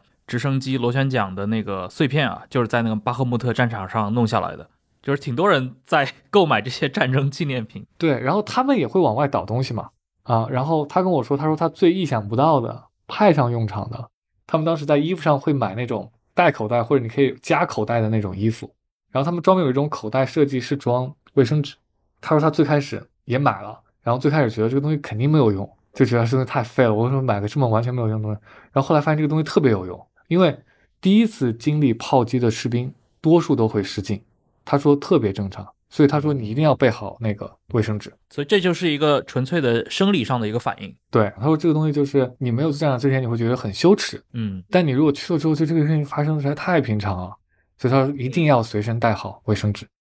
所以他跟我做这方面很多这方面的描述吧，是我完全意想不到的。就这个是跟士兵他们在一起，我记得你也跟我讲过，就是你接触了大量的女兵，在这场战争当中的存在感非常的强。有没有一些让你印象特别深刻的这样的一些故事可以跟我们听众分享的？对，因为从二零二二年开始，我就一直在关注乌克兰的女兵问题，就是战争中的女性嘛。因为我们记得曾经有一本非常有名的书，不是战争中没有女性嘛？但是我的关注点恰恰就在我觉得在乌克兰战争之中，就是战争中有女性的一个非常明确的表示。嗯，因为乌克兰它从二零一四年开始，女兵的比例在不断上升，然后二零二二年以后应该是超过了百分之二十。大概有六万人左右，相当于是现役女兵啊。这现役女兵里面大概有五千人到六千人是在一线的作战部队啊。这就意味着乌克兰军队基本上成为了二战之后吧，至少在欧洲的军队里面是女性参与比例最高的部队了。嗯，然后值得指出的是这个样子，因为很多人我发现之前有个误区，就觉得是乌克兰的人手不够，所以去征女兵，但其实不是的，乌克兰的女兵都是志愿兵，就是我志愿加入。而且有很不一样的一点是，参与一线作战的资格是女兵自己争取来的，就是之前本来是不给女兵参与一线作战的职位的，即便有一些他们会去参与，但就是我比如说你的那个职位和你的那个任务分担上仍然是行政岗或者是后勤岗，就是我从法律上来说，我至少我不鼓励女性去前线参与，是乌克兰女兵自己做的运动，从二零一四年开始到应该是二零一八年的时候，正式就是说。军队中承认女性可以在前线部队且担任这个军事指挥等等，且他们把这样的一个权利吧作为是自己女性赋权必要的一部分。你如果去看那个民调的变化也很明显，二零一八年之前可能只有一半的人是支持女性参军的，二零二二年就到了百分之八十。这就意味着，因为女性的参与，不仅公众对于女性参与军队的态度发生了变化。很多人也开始更加承认女性在整个乌克兰社会中的作用。也有人跟我说，他说有很多耽误了很久的女性事业的推进，都是在战争中完成的。其中最典型的一个例子就是关于这个伊斯坦布尔公约，是欧盟委员会关于这个制止针对妇女暴力的条约。乌克兰是二零一一年签署的，但是没有进入批准阶段，到了二零二二年七月份一下就批准了。一方面来说，当然这是乌克兰想要去加入整个欧盟，然后去符合整个的规范和价值观的一部分。但是从某一个另外一个层面来讲，它的那个社会风貌和社会的态度，对于女性的接受程度，对女性的认可也发生了很大的变化。因为公允的来讲，在前苏联时期和刚独立之后，乌克兰还是一个非常父权制的国家的，所以女性的地位的变化非常显著的发生在二零一四年之后。啊，所以这也是我当时去做大量访谈跟女兵访谈的一部分。所以他们给我讲了很多的故事啊，就关于女兵所面临的问题。其实，在女兵最开始面临的问题，现在想来都非常不可想象。就是女兵在最开始参与军队的时候的最大的问题是没有符合她们身材的衣服和鞋子，因为军工部门根本就不造符合女性身体标准的。人体工学设计的东西，所以他们靴子都自己买的，就更不用说我们说什么药品啊、卫生巾啊等等这些问题，这些问题都到后面开始进行的协调啊等等。后来逐渐的，呃，参与一线作战的女兵开始被逐渐的认可，这样的问题才得以比较全面的解决。然后在这个访谈过程中，当时找到的可以说咖位最大吧，我觉得最具有代表性的一个访谈是 Tara，就 Tara 现在已经在乌克兰是一个国民英雄了。因为他当时先在二零一四年到一八年的时候，先是在顿巴斯成立了一个医疗的志愿组织啊，然后因为他们当时在战线两边都救人，就既救俄罗斯的平民和士兵，也救乌克兰的士兵和平民，所以他当时就被称为塔拉的天使们嘛。嗯啊，然后后来到一八年到二零二零年，他加入了乌克兰的军队这个军医院里面继续做。二零二零年之后复员，复员之后在马里乌波尔继续提供医疗援助。二二年的时候，马里乌波尔围城期间，他当时是把拍到的一些视频给记者，然后带出来。这个视频被带出来，但他后来就因为传递这个视频的原因，被俄军逮捕，然后带回俄罗斯去审讯，关押了一段时间。然后后来经过谈判，应该是泽连斯基亲自参与的这样的一个战俘释放的谈判的过程之中，到了二零二二年六月份，他实际上就被释放。回到了乌克兰，然后他现在在乌克兰就是一个非常具有象征性的这样的一个人物了，就不仅是女兵，也是医疗，然后同时也经历了整个战争的一切。所以你去很多餐厅，我我后来去乌克兰一个我很喜欢餐厅，还看到他的广告，就他为这个餐厅相当于代言人嘛。然后我当时去访谈他的时候，他给人的感觉非常的强硬。我当时他记得他戴一个运动的墨镜进来，头发是金色的，当然他的手臂上都是花色的纹身，从他的手踝开始吧。一直到他的大臂，然后坐下来，然后说话特别简短，特别有力。我让我记得他当时说的第一句话，他当时看那个女兵组织嘛的那个标志，乌克兰因为女性运动，他把很多这个对于人的那个称谓就开始加入这个性别的那个成分，就比如说你之前会说 policeman 就警察嘛，那你后面就会加 police woman。对吧？就是说，警察他不仅仅只是男性，他有女性，或者你叫 police officer，就是比较性别中立的这样的词。所以乌克兰语中和俄语中也开始出现这样的变化，就会加入一些性别成分的词。所以他看到那个 Veterica，就是由 veteran 这个词变来的女性的指称，就专门指代女兵。然后他当时看到这个标志，说第一句话就是：“我就特别不喜欢这个词，也不喜欢女兵运动。”他说，在军队中只有士兵，没有所谓的男兵和女兵。然后他说，我从来就不喜欢看所谓的去强调男女区别在军队之中。他说，只要你有足够的专业性，别人就会尊重你，无论你是男女。所以他完全否认了所有军队中他受到就是可能女性受到的歧视和区别对待。他说，我就没有从来没有人冒犯过，从来没有人说性骚扰，从从来没有人给我施加过任何的压力，从来没有人给我开过性别上的玩笑。他说，因为我专业。他说：“所以你在军队中受到尊重的方式就是你的专业性。”我就觉得很有意思，就是一个女兵最极致的代表吧，可以说是上来就否认了女兵运动的这个词汇。然后他说的第二句印象让我很深刻的话就是，他说他不喜欢接受访谈，他对着我说：“他说我接受访谈的时候总感觉让我想起来当时在俄罗斯被羁押和审讯的时候。”所以在这样的一个，就是他气场太足了，他气场直接把你震下来。在这样的开场之后啊，他才去讲他的一些具体的经历。他之前实际上是一个非常有名的一个合气道的一个运动员，啊，然后后来呃受过伤，后来还参加过残障的奥运会，应该是，然后又在这种军队中有这样的呃声誉啊，去进行这样的救助。然后他跟我提过很有意思的一点，这点我事实上之前看这个嗯苏联和芬兰战争中好像也提到过这样的一个细节。他说最开始他们去救俄罗斯士兵的时候，俄罗斯士兵觉得非常的诧异。这不是你们对待敌人或者是战俘的方式，但他们的态度很快就发生变化。他们会发现你开始把他们当做病人，正常救助他们之后，他就开始对于医护人员颐指气使，啊，就开始提要求了。对，就开始提要求了。所以他当时也给我说了这些非常有意思的细节。然后我后来就问他，我说这个退休计划是什么嘛？因为他相当于总体来说还在一个创伤的恢复期里面，就是你会回去吗？还是你会怎么样？然后他说，我可能回也可以不回吧。他说：“我觉得人生就在不断变化，你也没有说我说我一定要回到军队啊，一定要怎么样？也许他就是我人生一个阶段，也许他就结束了。”然后我说：“那你觉得最放松的是什么？”他说：“我每天在花园里面看那个玫瑰生长，watch the roses grow。”然后我们就以那样的一个方式结束了这样的一个对于可能乌克兰最有名的女兵的访谈吧。但我对他的印象非常的好，我觉得可能吧，就是他对我的印象也应该不差，因为我们在后面聊得比较开心。那我觉得他是也是一个。在那个前面的紧张和那个气场完之后，让人觉得很放松的一个人，他会比较有亲和力的给你去说很多在战场上的事情，即便对于他来说可能是非常艰难的、非常艰巨的时刻，他也在用他自己的方式去进行处理。嗯，哇，这非常精彩的分享。当然，在基辅后面，在我走之前，我还专门在基辅去看了他的很多的公共艺术和他的艺术展。我觉得他的公共艺术里面有一个是特别有意思的，就是他原来有一个拱门，也是他非常具有象征性的一个拱门。当时八二年的时候是纪念这个基辅建成一千五百周年和苏联建国，然后去坐落的这样的一个拱门，叫人民友谊拱门。然后二零一四年之后很有意思，我就觉得特别妙，就是艺术家说服这个市政厅，让他在这个拱门上面加了一个黑的胶带，就从那个拱门中间有个黑的胶带，像个闪电一样的一个胶带。就是说，人民的友谊出现了裂缝。嗯啊，有一部分的历史的塑像，比如说列宁像，是被移除了的，但有很多也有这样的一些公共的纪念的这样的雕塑，它事实上是被改造，去重新反映现实，就是反映一个在不断变化的现实。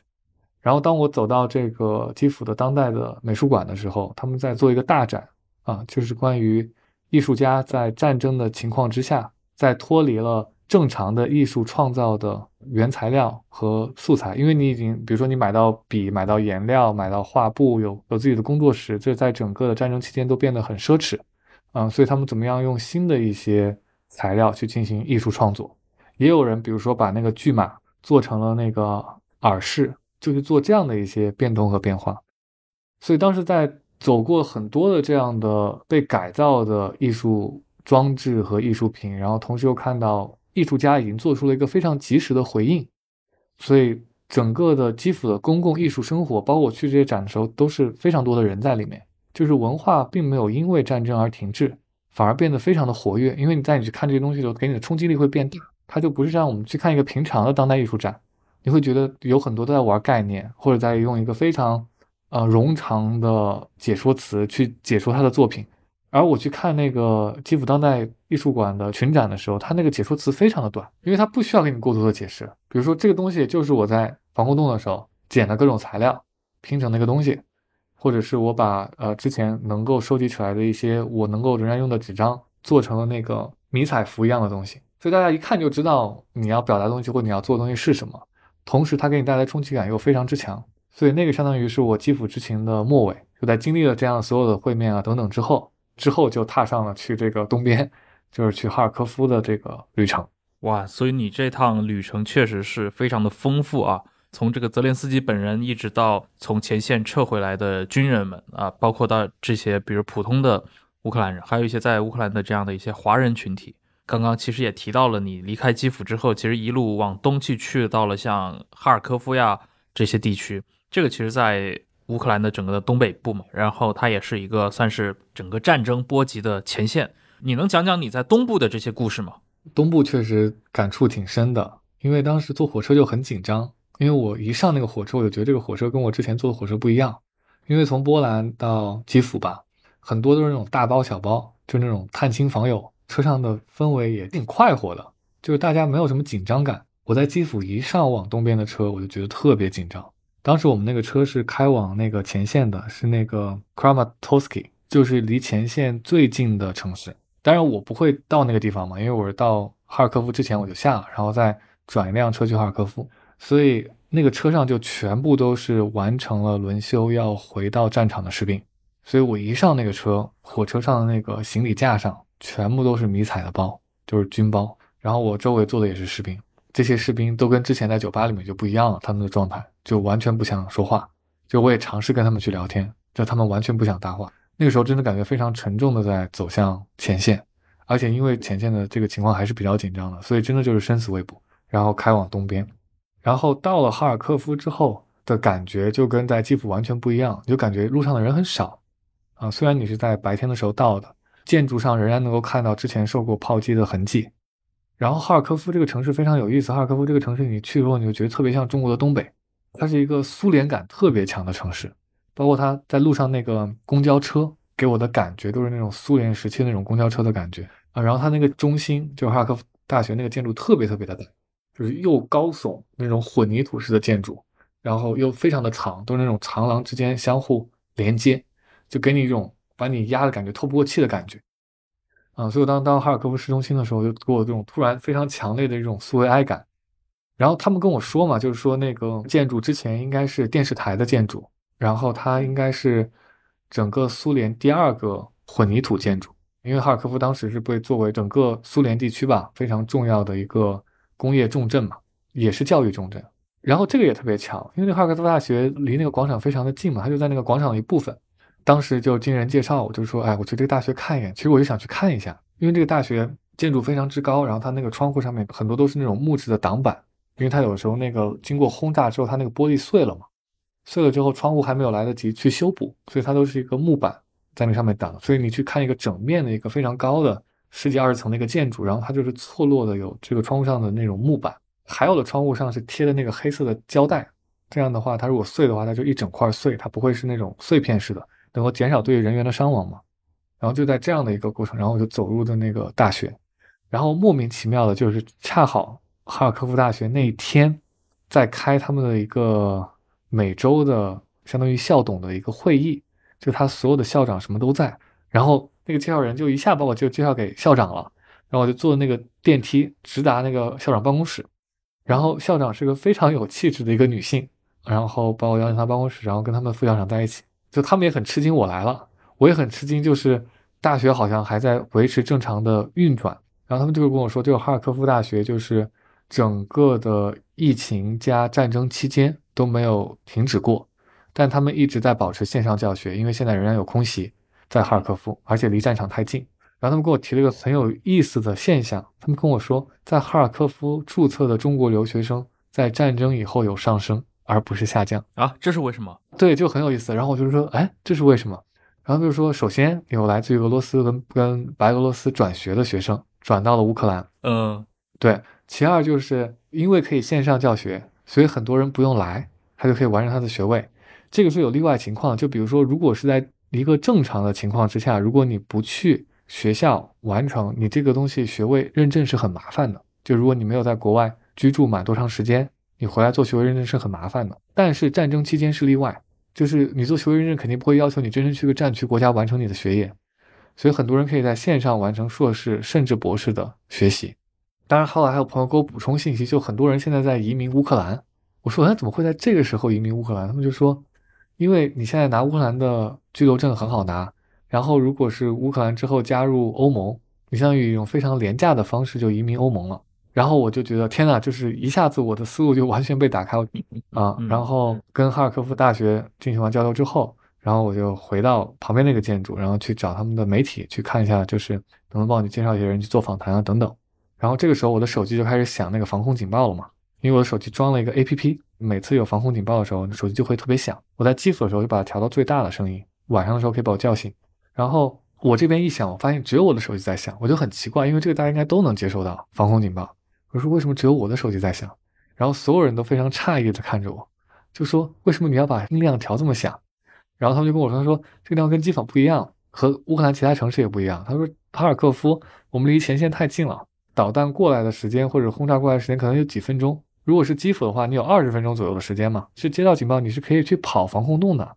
他说哈尔科夫这边不用跑，就几分钟的事情，除非你楼下就是防空洞，你可以去，要不然你跑是没有任何意义的。所以他们就把防空警报全部都是关掉的，而且他们就是城市中是有那个大的防空警报的嘛，就是他们会觉得就看你看一个外乡人的感觉，就是说你还完全没有适应这里。啊，跟他们聊完之后，然后我在哈尔科夫，当时见了在哈尔科夫的一些朋友，也是经过朋友介绍啊，他们大概给我讲了一下哈尔科夫当时在整个战争期间，他们当时大撤退的那个场面，因为当时不是突然之间就是宣布，首先是男人不能离境嘛。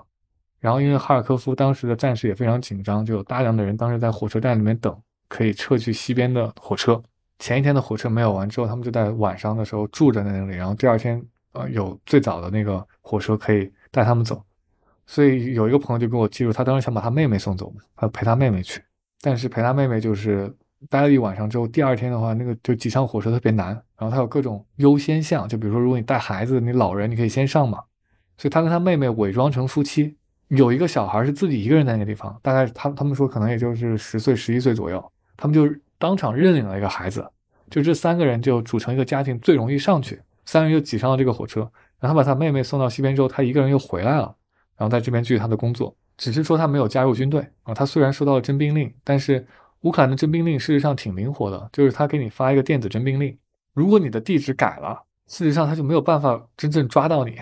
在哈尔科夫，在东边可能他会有那种抽查，他只是说他不坐公共交通了，因为他怕军警把车拦下，然后去抽查每个青壮年。所以他说我反正也基本上也不怎么坐公共交通。他跟我说整个战争初期吧，哈尔科夫的撤退史，所以到现在来说，哈尔科夫的人口当然没完全没有恢复到战前的水准，而且它的空袭警报的频率嘛，大概也就是每一一个小时一趟。啊，就如果你是把那个 APP 打开的话，它就不断的在给你推送。然后在哈尔科夫的第二天，就来到了我觉得就在布查之后第二次非常大的一次心理上的冲击。一个记者答应我带着我去伊久姆，伊久姆也是当时战争情况非常惨烈且发生过战争犯罪，就大规模战争犯罪的地方。嗯啊，然后他说开车带你去伊久姆，然后我们相当于第二天就是围绕着整个伊久姆地区去展开。那个时候真的是开幕就是暴击。就是我，我们当时在路上行走的过程中，伊久姆离战线可能也就是三十公里左右。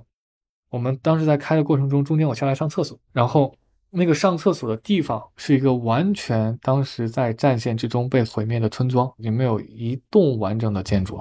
全部都被完全的炸毁。中间有一户居民还在，就是可能是之后回去的那个老奶奶在清理那个被炸过她的那个院子。然后我这个朋友还过去就跟他说：“你不要在这做清理，这样很危险的。”然后他反过来跟我说：“他当时不是在看我在找上厕所地方吗？”他说：“你就在路边，然后不要往草丛里面走，不要往田野里面走。”他说：“因为会有雷，因为在俄军撤离的时候，他布了大量的雷。他们说现在这个排雷时间可能都要三十到四十年。然后他这个布雷的方式其实跟我想象的完全不一样。我以为的布雷是挖洞布雷嘛，把雷埋到地底下那种。”嗯，在撤退的时候，布雷相当于是从空中直接扔雷下来，铺满各个田野。面上。对，所以就比如说有回去的农民就会在自己的田野里面发现雷，或者在自己房顶上面发现，因为他正好投下的时候可能正好投到房顶。就是他们当时跟我说一个有些搞笑，但是同时也是非常危险的一个画面，就是那个农民给他们打电话说我的房顶上不知道有什么有亮晶晶的东西，然后他们一看过来就是看的就是雷嘛，然后再去排雷。房顶上的地雷，对，房顶上的地雷。然后最危险的是一个叫蝴蝶雷的，特别特别小，那个是专门针对平民的，它甚至把你炸不死，但是会把你炸伤嘛。这个东西理论上来说是禁用的，因为它那个外面是塑料，所以你拿那个金属去探照的时候，有时候都会探不到。这个好像是在越南战争的时候，当时伤了很多平民。对，所以他们说，因为有这个蝴蝶雷的原因，所以他们就说，你就一定不要往草丛或者往那种就是没有清过的建筑里面走。所以当时就一下就变得很紧张嘛，相当于是。他带我到伊久姆的时候，伊久姆整个的城区当中有大量的被毁坏的建筑。我们当时到了一个警察局，这个警察局后面完全被炸毁了。有一个当地的一个警察跟我们说，他说，待会有一个人过来跟你聊聊，这个人非常有意思。而且他能跟你讲很多事情，然后大概过了十几分钟，有一个开了卡车的一个人下来，非常高大英俊，是一个很具有魅力的一个中年人。然后，当然我跟我的一个朋友，他来帮我做翻译嘛，然后我们就跟这个人开始聊天。这个时候，外面的阳光灿烂，然后他就说：“我带你去警察局里面。这个警察局地上有几层，地下有两层。然后他是谁呢？他是居住在这里的，俄军占领期间曾经被关押在这里、被拷打过的幸存者。”所以他带着我是去他当时被关押和审讯的地方。当我走到地下一层的，地下一层是牢房嘛，那里面就暗无天日，非常潮湿，里面还有各种散乱的东西，比如地垫那些东西还在里面，然后恶臭。当我走下那个一层的时候，我感觉就非常的不好，因为里面什么光都没有，感觉整个人的那种气场都受到很大的影响。然后他就开始跟我讲他在这边生活的经历，就他自己是个心理学家。战前的时候一直都在这边，然后家人也在这边，然后他的观察太细微且深刻。他当时跟我讲，就是在战争刚开始的时候，他当时喜欢骑自行车，还有骑着自行车在这个伊久姆的镇子里面转。俄军进来之后，相当于把这个城镇一分为二，这边是俄战区，那边是乌军。那个时候平民是可以穿梭的，然后他就骑车过关卡，想去看他在那边的他妈，还有他在那个公寓里面养的宠物鸟。然后骑自行车过去，然后被那个俄军的士兵拦下来。俄军士兵拦下来之后，第一件事情是检查他的肩膀，就是检查你的肩膀，看你的那个肩膀上面有没有茧。如果你有茧的话，说明你服役过，因为你扛枪嘛。然后检查之后发现他没有服役过啊，就是说你可以过，但你在那边等一等吧。实际上这个时候啊，虽然战争开始了，俄军也有占领，这个时候俄军士兵跟平民之间的关系没有那么糟糕，他跟那个士兵之间还有说有笑的。他就跟那个士兵开玩笑嘛，就说你们跑到我们这边来干嘛？然后那个士兵就说我们也不知道，我们在白俄罗斯那边本来是在做那个演习训练，突然之间就卡车就把我们给运过来了，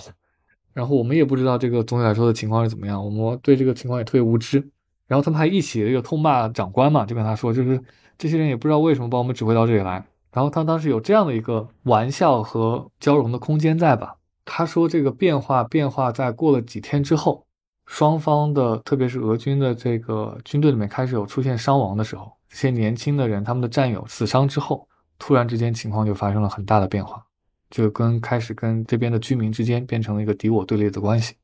所以这件事情对我的感触也很大。我就说战争到底是什么时候开始的？就我们很少去关注这个问题，我们以为是军队进入跨越国界的那一刻战争开始的，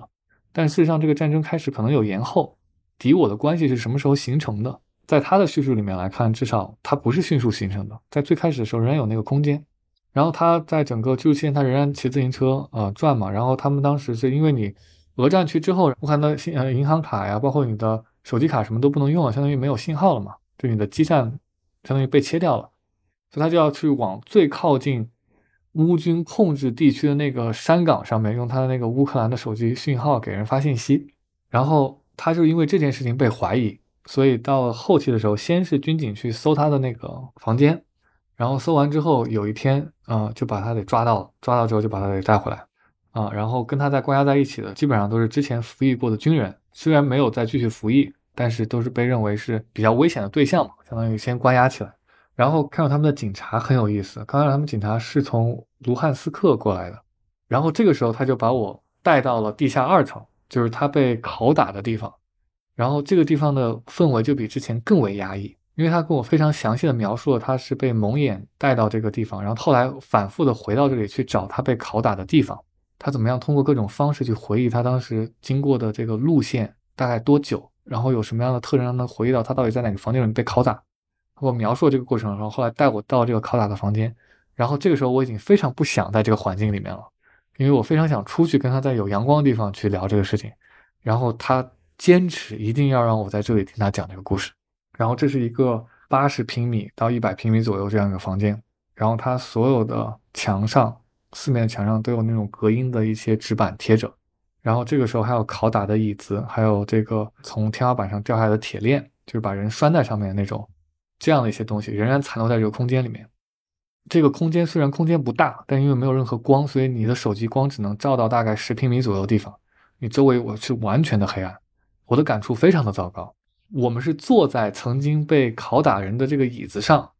听他讲他被拷打的经历，然后这件事情也完全颠覆了我对于整个拷打和酷刑的认知。嗯，因为我当时觉得去避免被拷打的方式是说，你可以什么都招嘛，就即便你在不知道什么的情况之下，对方如果想交差的情况之下，你就让他写好你想招的东西，然后你就签字就好，就他也不用拷打你，你也不用去受这个皮肉之苦，他也可以交差。就我觉得可能有这样一种方式可以提供一个出路。但是他跟我描述的过程就是说，这个出路是不可能的，因为这不是拷打的方式。拷打方式是他被带进来之后，最开始的时候是不会问你任何问题的，他也不会听你说什么，他就是先进行拷打，电击的方式和鞭打的方式，就每天把你打到晕为止，然后把你扔回到牢房。他第一天被打晕之后扔回到牢房的时候，他以为过去了可能三到四个小时在那里待了，然后他问他的那个狱友，他说他被带出去多久？那狱友说不超过半个小时，所以他整个人就崩溃了。然后前三天都是这样度过，就是每一天过去也不会问你什么，就过去就打，然后电击，直到你被电晕，然后再把你扔回去。他给我描述了这个过程之后，他说，因为他是个心理学家，所以他说我完全知道这样做的目的是什么，就是瓦解你所有的意志，就是从物理上就瓦解你所有的抵抗的意志和你的心理的意志。所以到第四天的时候，他们才开始问问题，问他为什么到处乱转，问他到底有没有什么样的工作，等等等等等等之类。然后非常幸运的是，在第五天的时候，乌军解放了这个城市，所以他幸存了下来。他整个幸存的过程也很戏剧性，因为看守他们的警察在前一天的时候突然变得很紧张，所以他这个时候很敏锐。虽然他这个时候因为拷打的时候就基本上没有意识模糊，但他跟他狱友讨论，就是说今天警察的感觉很不对劲，跟平常。然后他们的看守在第五天的那个时候过来，突然跟他们说。我现在要把牢房给你们都打开，你们赶快往外跑。如果你们不跑的话，你们可能都要被处决。也不知道是为什么，这个人的良心发现或者是什么，这个人拿的这个看守拿的钥匙，把所有牢房都打开了。然后这个看守也自己跑了，然后他们都一哄而出去，全部散掉。即便那些他们朝夕相处的狱友，然后之前当然也是互相之间照料嘛，因为之前也会互相换衣服，因为有些人被抓过来的时候事实上是夏天，然后到了秋天的时候变得非常冷，连衣服都没有。啊，所以他们也是几个人之间，呃，递着衣服穿，就每个人穿一阵子的厚衣服，能够去保暖，就相互之间有很大的友谊。但他们跑出去那一刻之后，也再也没有人生的经历有任何的交叉或者是联系过。嗯，当他讲完这一切的时候，我已经非常难受了，然后他才说我们现在可以出去。然后在我们往外走的时候，他就跟我说，他作为一个心理学家之后，他要不断的重新访问这里。他从第二天解放之后，第二天呢就不断的回到这里。他当然，他最初回来的时候是为了找他的护照和他的身份证件，因为他身份证件最开始时候被没收了，所以他回来想找他的身份证件，当然没有找到。啊，他每隔一段时间就会重访。他说，只有通过不断的重访这里，我才能够克服我的心理障碍。他同时在写书，所以他已经他跟我说他已经写到第八章了，关于整个在占领期间的伊久姆的事情。所以他的心理素质非常的强大，然后我的心理素质完全在经过他的讲述之后完全崩溃了，因为他跟我说太多这个拷打的细节。然后出来之后，然后我们重新回到了阳光之下，然后他开了卡车，这个时候准备走了。然后我这个时候就问了他一件事情，我说，在整个的占领期间，肯定有人是亲乌的，对吧？就是他还是会给乌军去递情报啊，或者是跟乌军有合作呀。嗯，他说是啊，当然了。你觉得我为什么要那么冒着危险跑到那个山岗之上呢？就是为了给。我在那边的朋友发信息，所以他们可以把一些在这边发生的情况告诉乌军呀。然后他说完这个之后，他就开了卡车就走掉了。然后我就意识到，他并不是一个情报人员，但是他认为他所做的一切都是在履行他的公民职责和任务。所以他如果继续被拷打的话，他事实上很难去熬过那个拷打的过程，因为他确实做了这一切，而且他非常明确当时跟我说，他就说肯定是有线人举报了我，他们才会那么精准的抓到我，去把我带回去拷打。所以当时跟我说了这一切，然后开完车之后就是拂衣而去了，留我我的朋友站在那个被轰炸过的这个警察局的门口。然后在经过了这个对话完之后，我的朋友继续带着我去看当时被炸掉的居民区。啊，它有一个居民大楼，这个非常非常有名，因为炸死了几十人嘛。一个很宽的这样的一个长过大楼，然后中间是完全被炸垮的，然后旁边仍然摆的各种亲人的照片啊等等。然后这里面让人最难受的一点是，有一家子人是一个聚会，他们可能有一家人好像是九口还是十几口，只有他们那个老祖母幸存了。所以那个老祖母幸存完之后，每天在那个。救助人员来的时候，他每天搬一个椅子在那个废墟前面，等着他的亲人被挖出来。经过了这个之后，事实上你整个人就已经完全处于被打懵的状态，就是你最开始的情绪会有很大的波折、很大的波澜，然后会上上下下，然后你逐渐的你这个情绪到达一个低谷之后，你就一直在那个低谷之中，你就发现你整个人进入到一个很麻木的状态，而这个恰恰就是很多我的朋友在跟我描述的他们在战争中的状态。你有时候已经感觉不到任何的事情了，最开始的时候你会有愤怒。悲伤，看到那些画面，看到你的亲人死亡、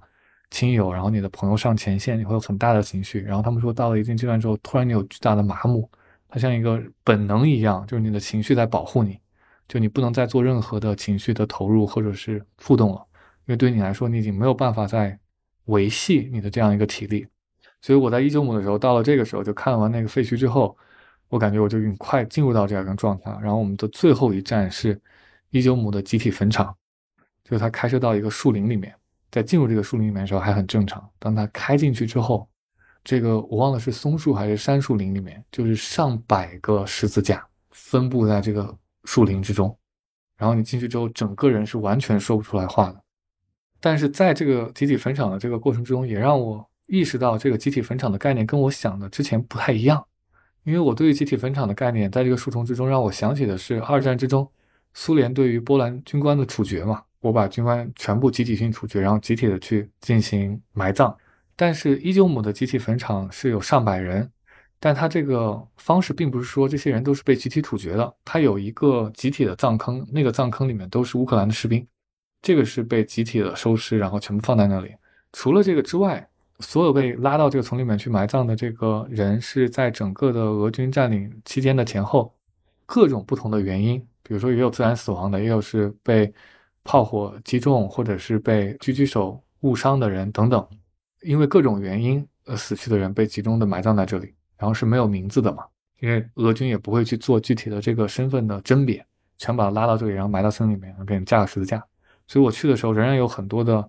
那个十字架前面，或者是呃，它旁边是没有摆任何姓名和纪念的嘛，就是一个非常简单的木质十字架扔在那里，然后上面就是一个编号。所以那个冲击无比之大，就那个冲击的感觉，好像就是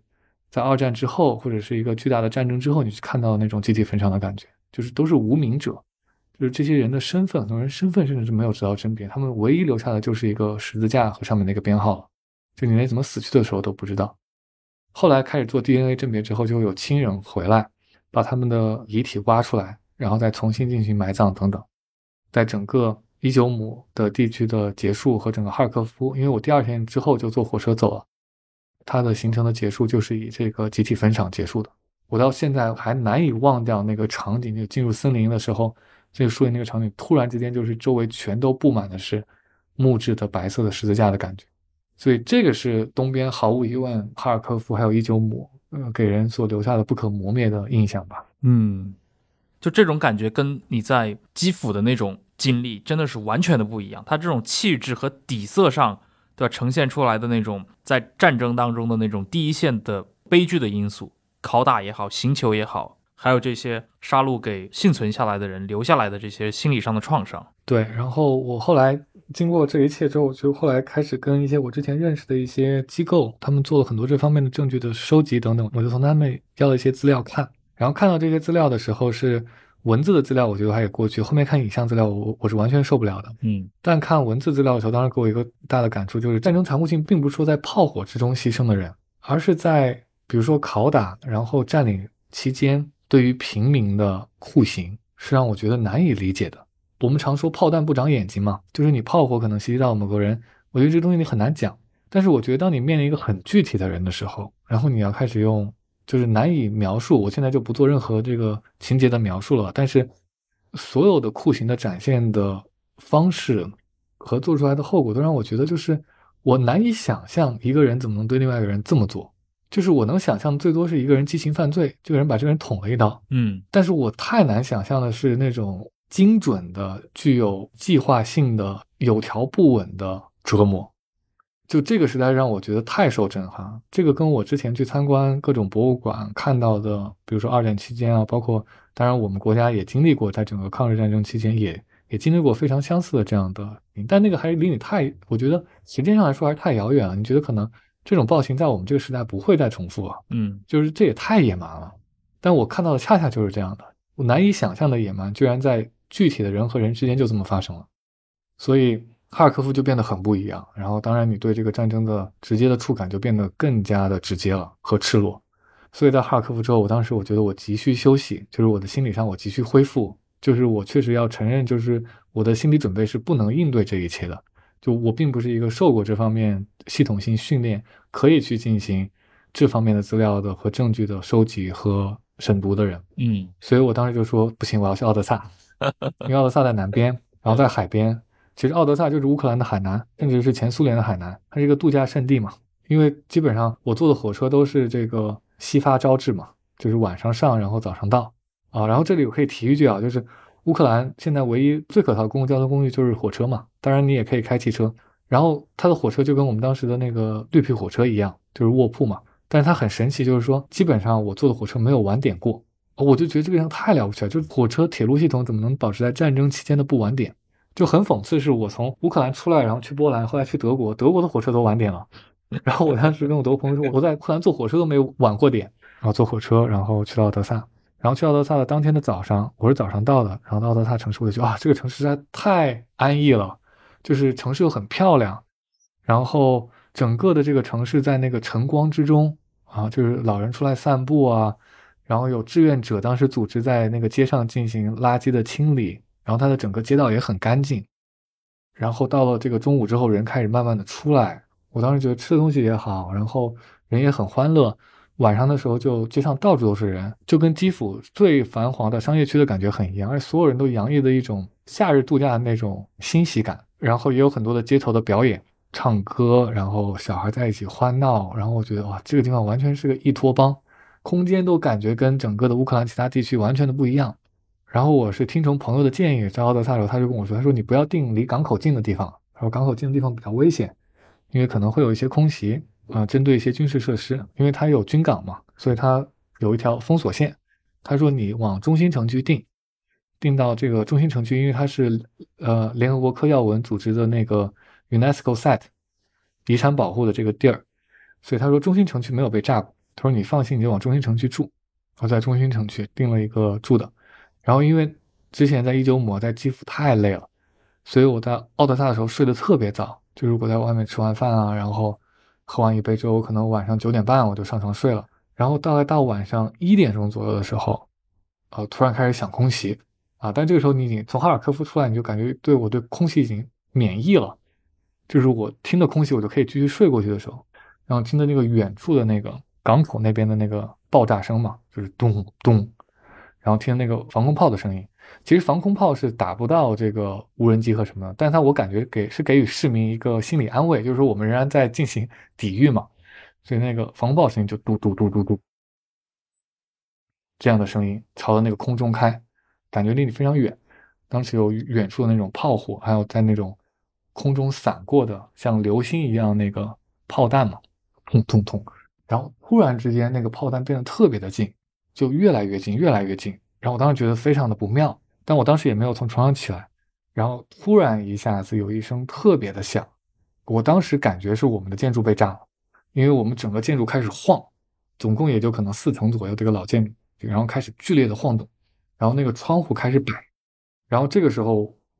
我当时非常担心，然后所以我赶快的就是把我的被子罩过我的身体，因为我怕那个窗户碎掉之后那个碎片嘛。这个是特别容易造成二次伤害的。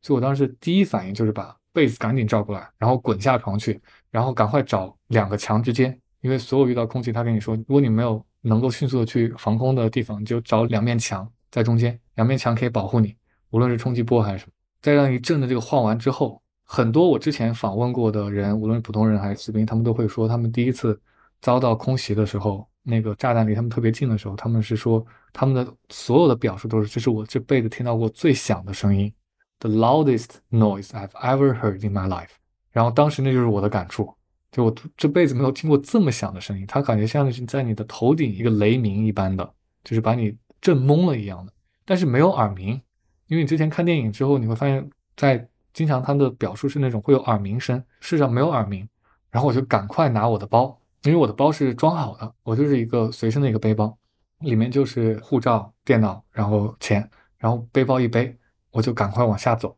然后我一开那个酒店门，就整个酒店门里面全部都是这样的声音，就所有人从房间里面出来，然后在楼梯之间开始往下跑，然后跑到一楼的那个 前台的时候，所有人呆住了。就所有人不知道这个时候应该应该往外跑，还是应该在一楼，因为我们那个建筑是没有防空洞的，就是你只要往外跑才有防空洞。我就问那个前台，我说最近的防空洞在哪里？那个前台小哥特别的冷静，就是他完全也不想走，他在边刷手机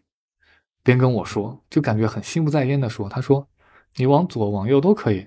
啊，五百米左右都可以找到防空洞。啊，我说行，然后我还是准备往外冲，然后这个时候有一家人。带着自己的孩子，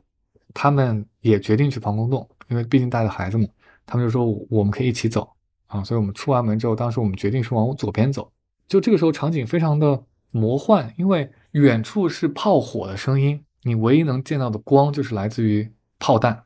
然后我把我的手机的那个电筒打开，因为整个城市是宵禁的，所以整个城市一片黑暗。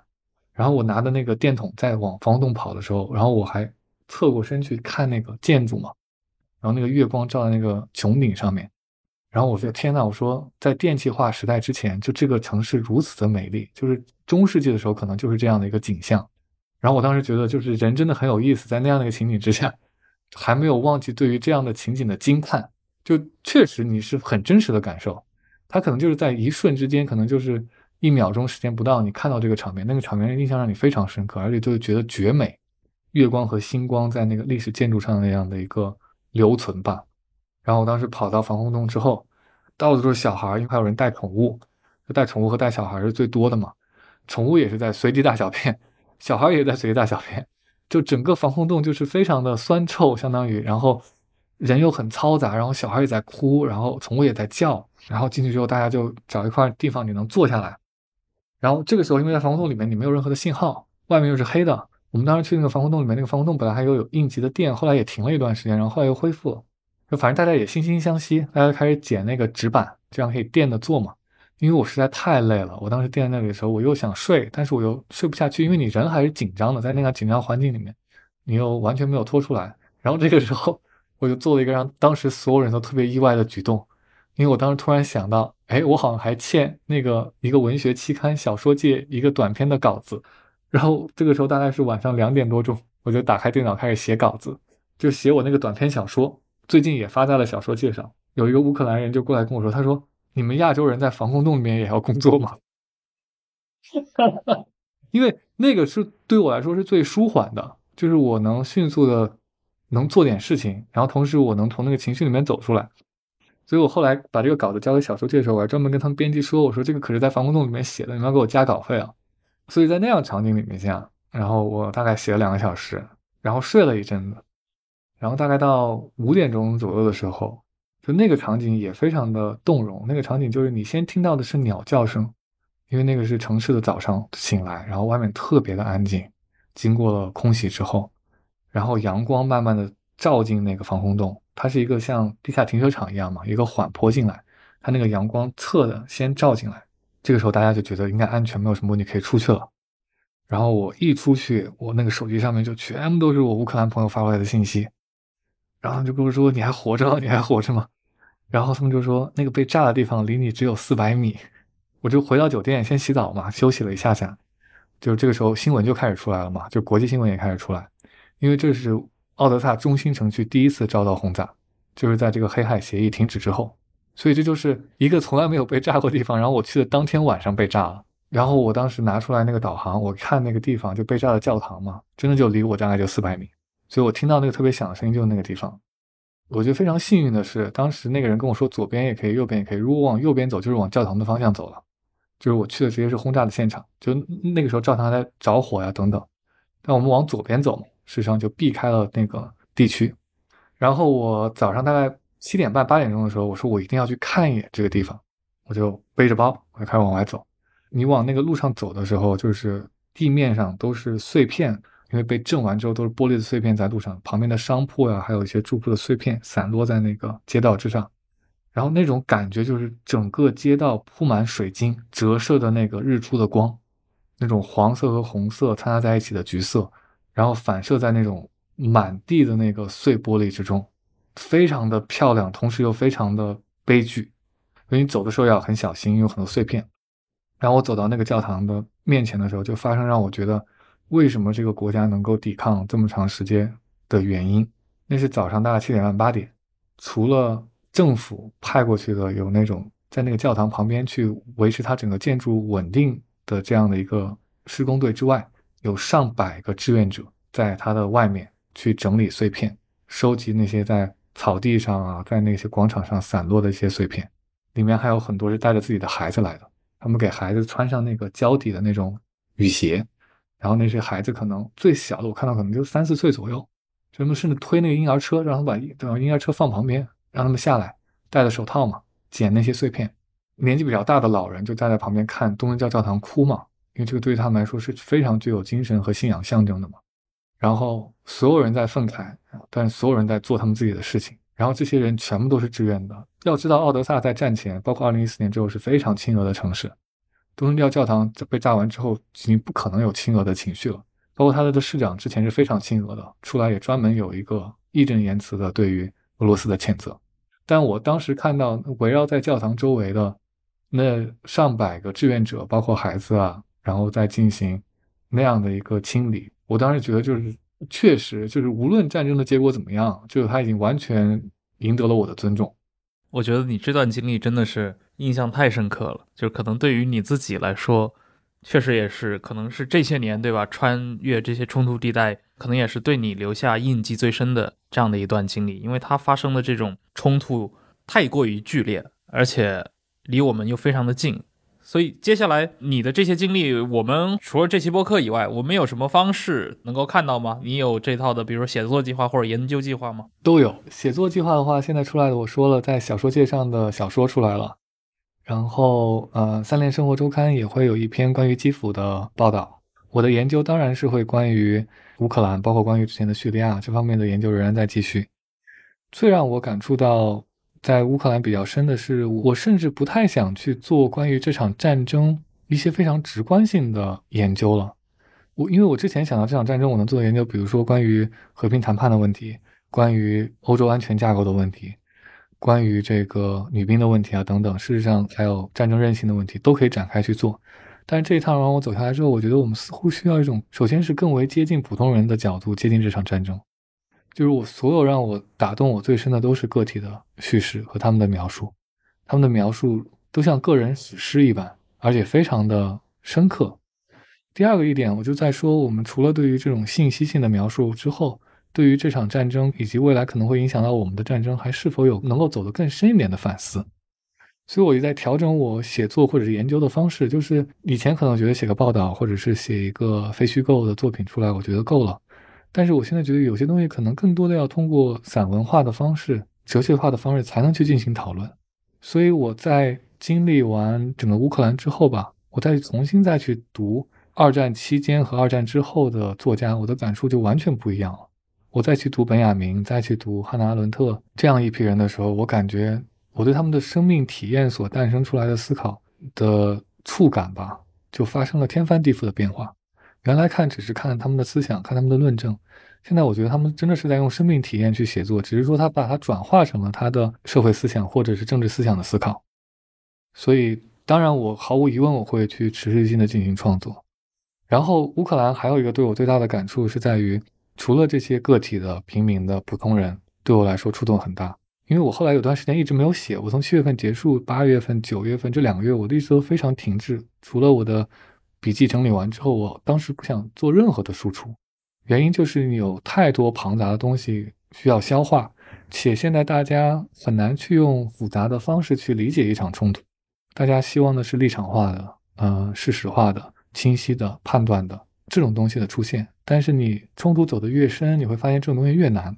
所以有两个月的时候，我我觉得我一直处于一个停滞期，就是我不知道怎么写，甚至连说我也不知道该怎么样说，就是我都没有怎么去跟非常亲近的人都没有去展开去讲述这些事情。然后直到到十月份，我才觉得我可以慢慢的想，而触发我去进行乌克兰书写的一个重要原因，我会觉得，就如果我们连对于他国的苦难、他国的普通人经历的事情都没有办法去进行书写和进行直接的表达。我们就更难对我们自己所经历的或我们同胞要经历的去进行表达。对于我来说，这已经是一种折中了。就是在很难去描述我们的处境的时候，我至少对于他人的处境、他国的处境，我能忠实的描述，我能诚实的描述，而且我能共情的描述。我觉得这一点是应该能做到。对，所以持续的产出肯定会继续，但是它的方式一定会跟之前会有所不同。好呀，好呀，好呀。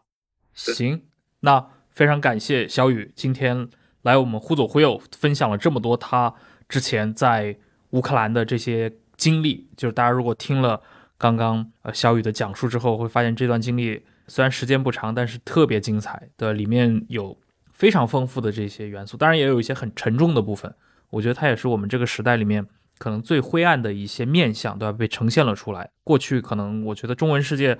对这块有过这样非常直接的接触也好，或者说这样呈现的这些讲述者，可能例子也不是多，不是太多啊。包括小雨也说了，他回到国内之后，其实有一两个月的时间，并没有去做任何的输出，包括也无法写字。一方面，我认为可能确实有这些经历给他带来的一些心理上的影响。呃，另一方面，我也非常感谢啊，他会觉得互左忽右可以是他的一个对外这样的一个来分享这段经历的一个窗口。那我们在接下来的这个今后的节目当中，还是会继续邀请吕小雨来跟我们分享一些他周游世界，尤其是对于冲突地带的一些关注。尤其是今年，他除了去乌克兰以外，他还有另一个非常